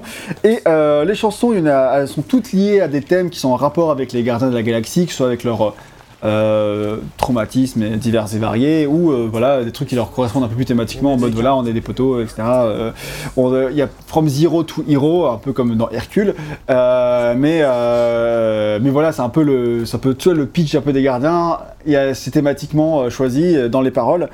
Et donc ils en font une dizaine. Il n'y en a qu'une seule que j'aime assez moyennement. Les autres, je les trouve au moins, très, au moins sympas. Et il y en a quelques-unes que j'aime vraiment beaucoup. Euh, notamment Ghost, que je trouve vraiment euh, super cool. Et ils doivent savoir, eux aussi, que c'est la meilleure. Parce que pour l'anniversaire du jeu, il y a Marvel, euh, du coup, qui a organisé euh, une... une Petite sauterie. Une release party. non, un- une diffusion acoustique sur leur chaîne YouTube de Marvel. Et euh, en mode euh, la chanson Ghost en acoustique avec bah, du coup le deux directeur et son pote. MTV Euh, Unplugged style. Mais ouais, c'est ça, mais du coup, c'est même pas organisé par Square, etc. C'est sur la chaîne de Marvel, un Ah an ouais. après la sortie euh, du jeu. En mode pour fêter, on, on refait cette chanson d'acoustique. Et euh, là, franchement, je vous conseille de. Bah, après, ça spoil un peu euh, le jeu parce qu'il y a plein d'images euh, du jeu. Mais. Euh, d'écouter ça parce que ça, ça a vraiment de la gueule et ça marche vraiment bien, encore plus en acoustique. J'aime vraiment beaucoup cette version. Je l'ai écouté à, de plusieurs reprises et c'était plutôt très cool. Sinon, voilà, c'est du heavy, pas trop brouhaha. Donc, euh, je recommande quand même l'écoute, même si vous voulez pas faire le jeu. Si vous aimez bien ce genre de jeu, c'est pas, pas du Iron Maiden, hein, c'est pas, euh, voilà, pas un chef-d'œuvre euh, du genre, mais franchement, c'est sympa. Et aussi, ils essayent un peu de se rapprocher du, euh, du style glam rock. euh, Oui, voilà, bah, c'est un peu qu'on cette époque. voilà, qu'on peut avoir euh, dans ce truc-là. Euh, Ça notamment va avec, la look. Hein, euh. voilà, avec la, la- la coiffure de l'époque, ou même à un moment, on l'a pas vu, tout à- on l'a vu tout à l'heure, il se regarde dans une photo et il fait ah, heureusement que je me suis débarrassé de cette coupe de cheveux, alors qu'il est jeune et qu'il a un super mulet de ouf, tu vois. C'est-.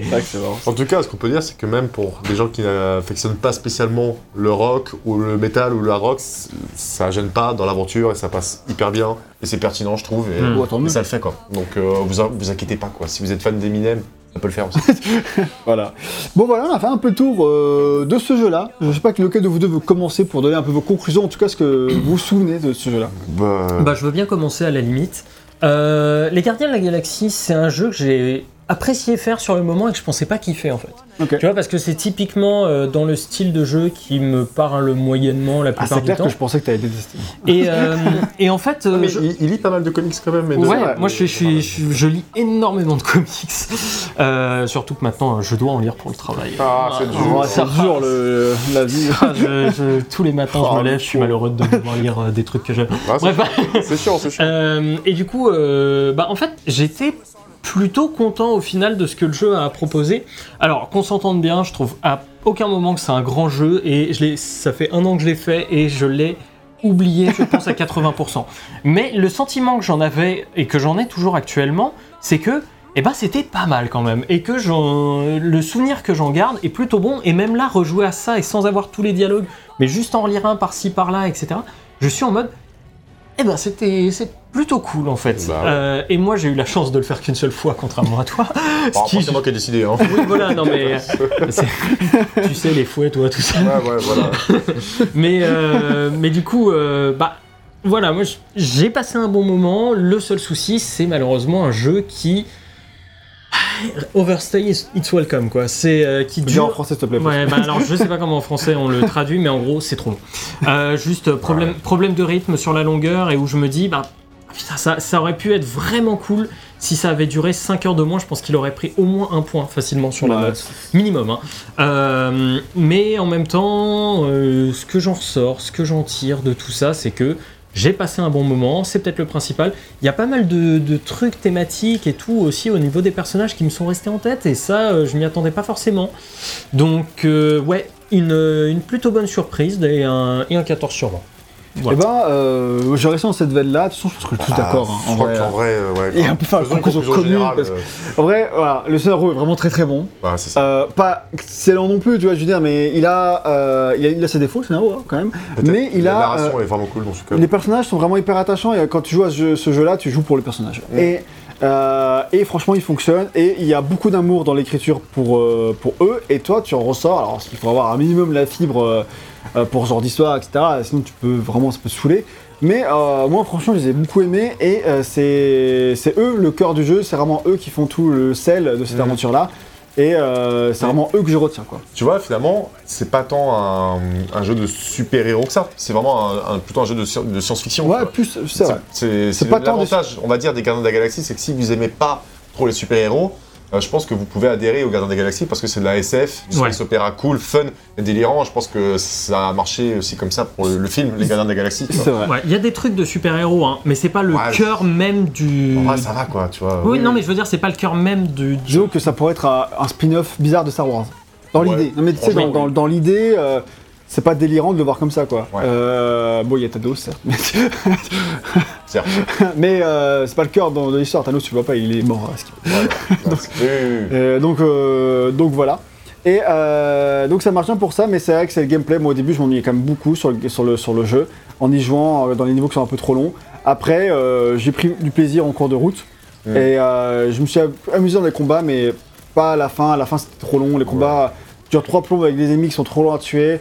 Ça m'a un peu gavé, j'étais content de le finir. Et ça, c'est dommage parce que j'étais content de le finir autant que j'étais pas content de quitter les personnages. Donc, ça, c'est un peu bizarre, tu vois. Mmh. Est-ce Euh, qu'on n'aurait pas, je pose la question, finalement le, le jeu vidéo Marvel le mieux écrit, avec le meilleur scénario, qui n'ait jamais été fait? Alors, meilleur scénario, je sais pas, mais le mieux écrit, en tout cas, je- Ah, je Pas pense qu'il est effectivement. on va dire en partie histoire, scénario. Spider-Man est bien écrit aussi. Ouais, il est cool. Mais euh, autant, peut-être pas. Tu vois, voilà, je pense pas non plus. Ouais. Je pense que c'est son concurrent le plus sérieux, effectivement, le Spider-Man de. Spider-Man 2, bien sûr, de, sur PS2. Ouais, mais, mais- Non, mais non. tu, mais tu vois, je trouve qu'il a un peu les mêmes défauts que Spider-Man à plein de niveaux en fait. Ouais, Tu vois, d'un jeu qui dure. Spider-Man est plus fun niveau gameplay. quoi. Ouais. Oui, Ça, Spider- je- oui. On va voir hein, Spider-Man est beaucoup plus fun niveau gameplay. Mais pareil, tu vois, euh, Spider-Man, qui est aussi trop long, et le, le dernier tiers est quand même en deçà Ah, oui, c'est vrai, c'est vrai. euh, de, euh, de tout le reste, quoi. Mais l'histoire est aussi un de ses points forts. Tu vois, donc il y a vraiment euh, un. Il partage ouais, des, des- des qualités et des défauts similaires, ce qui est assez C'est- comique. Ouais. J'ai un peu du mal à Comics dépa- même. C'est comique, sans MS d'ailleurs. Sans Il Microsoft. y a pas, voilà, exactement.